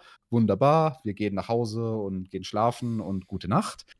Aber dass man dann gepusht hat, dass gleich noch Ja. was Großes passiert, hat es nochmal mehr ruiniert, weil es hätte total gereicht, dass ab dem Moment, wo die letzten 60 Sekunden laufen mit dem Timer, dass da die Kommentatoren sagen, oh, wie was, hä, der Timer läuft noch? Warum läuft der Timer noch? Oh, oh, oh, oh, oh. Tony Khan hat äh, in dem Call jetzt danach gesagt, das alles ist Teil einer Storyline und zwar der Storyline, dass Kenny Omega nicht in der Lage ist, Sprengkörper richtig zu bauen und anzubringen. Hm. Das kann man machen. Es gibt jetzt nur ein Problem. Wenn ich das mache, warum zählt Eddie Kingston, dass er da gerade gestorben Mhm. ist, wenn drei Wunderkerzen neben ihm angehen? Eddie fucking Kingston, ja, der irgendwie über, über äh, Kohlen, über glühende Kohlen rennen würde, wenn es notwendig ist, ja, der fällt hier um. Also deswegen, äh, da wird eine Erklärung wahrscheinlich noch irgendwie kommen, weil das ist natürlich, jedem ist das bewusst, auch in dem Moment muss Tony Khan gesehen haben, fuck, hat er geschluckt und dann muss er sich irgendwas ausgedacht haben. Äh, das kann man Mhm, jetzt noch versuchen, irgendwie Schadensbegrenzung zu betreiben, aber das hat auch den ganzen Pay-Per-View, das hat den ganzen Eindruck, finde ich, nochmal sehr negativ geprägt, äh, dieses Finish. Das war, ähm, ja, das Ende war wie eine Geburtstagsparty mit Fontänen, fehlten nur noch die Luftballons, hat Gorbas geschrieben. Ähm, ja, Ja. es war auf jeden Fall ein, ein extrem, also wenn Christian schon für welche underwhelming war, dann will ich nicht wissen, wie dieser Main Event von der Gesamtheit aufgefasst wurde, beziehungsweise nicht der Main Event, aber die letzten Bilder dieses Ja. Pay-Per-Views. A- Aber du hast gerade was sehr Schönes gesagt mit deinem Versprecher, weil auch das wurde in den Chat geschrieben, dass Leute sagen, das, was hängen bleiben wird, ist leider der verkorkste Schluss. Dass die Illusion davor für die meisten recht gut funktioniert hat, daran wird sich morgen keiner mehr erinnern. Morgen werden alle nur sagen, boah, das Ende war lächerlich und, und, und das, das trübt komplett das eigentliche Match, was stattgefunden hat. Und das ist wirklich schade. Das ist wirklich schade, weil ich als jemand, der selbst Deathmatches bestritten hat und der das immer gesehen hat als Kunst, und das klingt jetzt für manche vielleicht so total, was labert der TJ für einen Scheiß? Das ist doch keine Kunst, das ist doch barbarisch. Nee, wenn man es clever inszeniert und wenn man es safe inszeniert, Leute, auch die Matches, die ich geworkt habe, wenn ihr wüsstet, wie viel da fake war, es war nur teilweise gut gefaked. Und das hat mich gefreut, dass sowas mal auf der großen Bühne stattfindet. Und von Moxley, wo ich weiß, auch als jemand, der mit ihm im Ring stand, der ist ein Großmeister darin, an sich Sachen zu faken. Aber ja, wir können uns jetzt noch ewig den, den Mund fusselig reden, dass das Ende Wir haben, wir war. haben uns bereits ewig den Mund fusselig geredet. Ja, deswegen belassen wir es dabei. Ich wollte nur noch einen Satz der Vollständigkeit halber sagen, weil du gesagt hast, oh, coole Idee mit Eddie Kingston, sein ehemaliger Freund, dass er ihn noch rettet. Ähm, cooler Grundgedanke. Auch das war ein Tribut an die Matches in Japan. Da gab es das auch einige Male, zum Beispiel Terry Funk gegen Unita, die hatten auch so ein Exploding Barbed Wire Deathmatch. Und da gingen dann auch die Sirenen und da war dann Terry Funk auch so, obwohl er gegen den Typen gerestelt hat, komm, wir müssen raus aus dem Ring, wir müssen raus aus Die dem Sirenen Ring. waren noch ganz cool, das fand ich ganz, also deswegen, das hat halt so, alles wartet auf diesen krassen Moment und die Kamera zoomt auf und dann ist es halt wirklich nur ein, äh, ja, ein laues Lüftchen, was da weht, deswegen, ja. Das prägt den Pay-Per-View, finde ich, leider und äh, wenn ich insgesamt auf Ja. diese Show schaue, muss ich sagen, dass ich von AW Revolution insgesamt enttäuscht bin. Ähm, wenn, ich, wenn Mhm. ich mal hier gucke, den Opener fand ich stark, das Cinematic Match fand ich stark. Der Rest war solide bis zu lang und der Main Event als Match war ordentlich, aber halt mit einem Finish, was mich nicht wirklich abgeholt hat. Und deswegen muss ich sagen, äh, das ja, meine Erwartungen an diesem Pay-Per-View nicht erfüllt worden sind. Dass jetzt nach Fulge, was ich wirklich stark fand, jetzt wieder im Pay-Per-View nach unten ist. Ich glaube, wir müssen die Theorie aufstellen, wenn der Pay-Per-View nicht mit einem Videopaket aufmacht, Alex, dann wird es nicht so großartig. Wer weiß warum. äh, aber das ist irgendwie so, so ja, mein Takeaway, ähm, dass mich diese Show insgesamt leider nicht so abgeholt hat, wie ich es mir gewünscht habe. Ihr könnt jetzt in den Chat bitte eure Punkte schreiben, da sind wir sehr gespannt. Von 10. Werde noch mal kurz überlegen, jetzt kannst du noch mal kurz quatschen. Ich bin mal nur überlegen, was ich hiermit anstelle. Ich quatsch kurz oder auch ein bisschen länger bei diesem Fazit, denn da gibt es einiges zu diskutieren bei AW Revolution 2021. Das größte Problem der Show, ich betrachte jetzt die die Show insgesamt, waren die ersten drei Matches und bei dem Opener bei dem Tag Team Titelmatch. Wie gesagt, nicht, weil das Match nicht gut war, es war nur fehlplatziert. Es war für die Länge, die es hatte und für die Art Match, die es war, ein Titelmatch, es war an der falschen Stelle dieser Card, wo es, das haben wir etabliert in der Review, andere Matches gab, die als Opener sehr viel besser funktioniert hätten. Der Aufbau der Card ist das größte Problem gewesen bei AW Revolution. Die, jetzt muss ich aufpassen, dass ich nicht falsch sage, die Summe der einzelnen Teile, die Summe der einzelnen Matches wäre eigentlich besser gewesen als die gesamte Show mit ihrem schlechten Spannungsbogen, die wir gesehen haben. Damit versuche ich zu sagen, in einer anderen Reihenfolge hätten exakt dieselben Matches deutlich besser gewirkt und wenn man dann hier und da noch die Matches halbiert hätte oder ein paar Minuten weggeschnitten hätte, dann wäre es richtig gut gewesen. Und das ist, das ist so schade, weil du hast es vorhin gesagt, du hast was ganz Wichtiges gesagt, Tobi. Das liegt dann nicht mehr in der Hand der Wrestler die Wrestler haben zum Großteil bei diesem Pay-per-View ihren Job erfüllt. Und da würde ich eigentlich nur das Damentitelmatch ausklammern, die ihren Job nicht wirklich gut erfüllt haben. Alle anderen Matches, die die haben ihr Ding zumindest gut oder solide gemacht, größtenteils wirklich ziemlich gut, waren aber Opfer dessen, dass die Card falsch aufgebaut war. Und ähm, das hat auch nicht mal was zu tun, primär mit der Gesamtlänge der Show. Also wir hatten drei, wie viel hatten wir? Drei Stunden 45 oder doch länger insgesamt? 3,45. Über vier? 3,45. Ja. Genau. Und ähm, ja, das ist, das ist schade, das, das, weil das ist so ein Basic-Ding. Du hast gesagt, Tony Khan, der ist halt neu im Booken und im Promoten. Und ich verstehe nicht, da sind doch so viele fähige Leute bei AEW Backstage, die da auch Rollen haben als Ratgeber. Leute wie ein Jim Ross, der ganz genau weiß, wie man der eine Karte eine sehr angeknackste Stimme hatte an diesem Abend. Äh, aber er hat sich irgendwie sagen, durchgerettet ja. durch die Zeit, ne? Immerhin. Absolut. Und also, dass, dass diese Leute, die da Ratgeber sein könnten, als langjährige Veteranen mit jahrzehntelanger Erfahrung, dass die nicht, wenn sie Backstage diesen Kartablauf sehen, vor dem Pay-Per-View zu Tony Khan hingehen und sagen, Dude, das ist, das ist sehr schlecht aufgebaut. Die Reihenfolge der Matches ist komplett falsch. Das musst du komplett umwerfen. Das geht mir nicht in den Kopf. Das ist so viel verschenktes Potenzial bei AW und ich hätte es. Was ich eigentlich will, ist nach dem Pay-Per-View hier mit dir sitzen und sagen, Revolution war so geil, voll die gute Show, gute Storylines, gute Weitererzählung der, der Stories und alles. Und stattdessen bleibt dieses Gefühl von meh.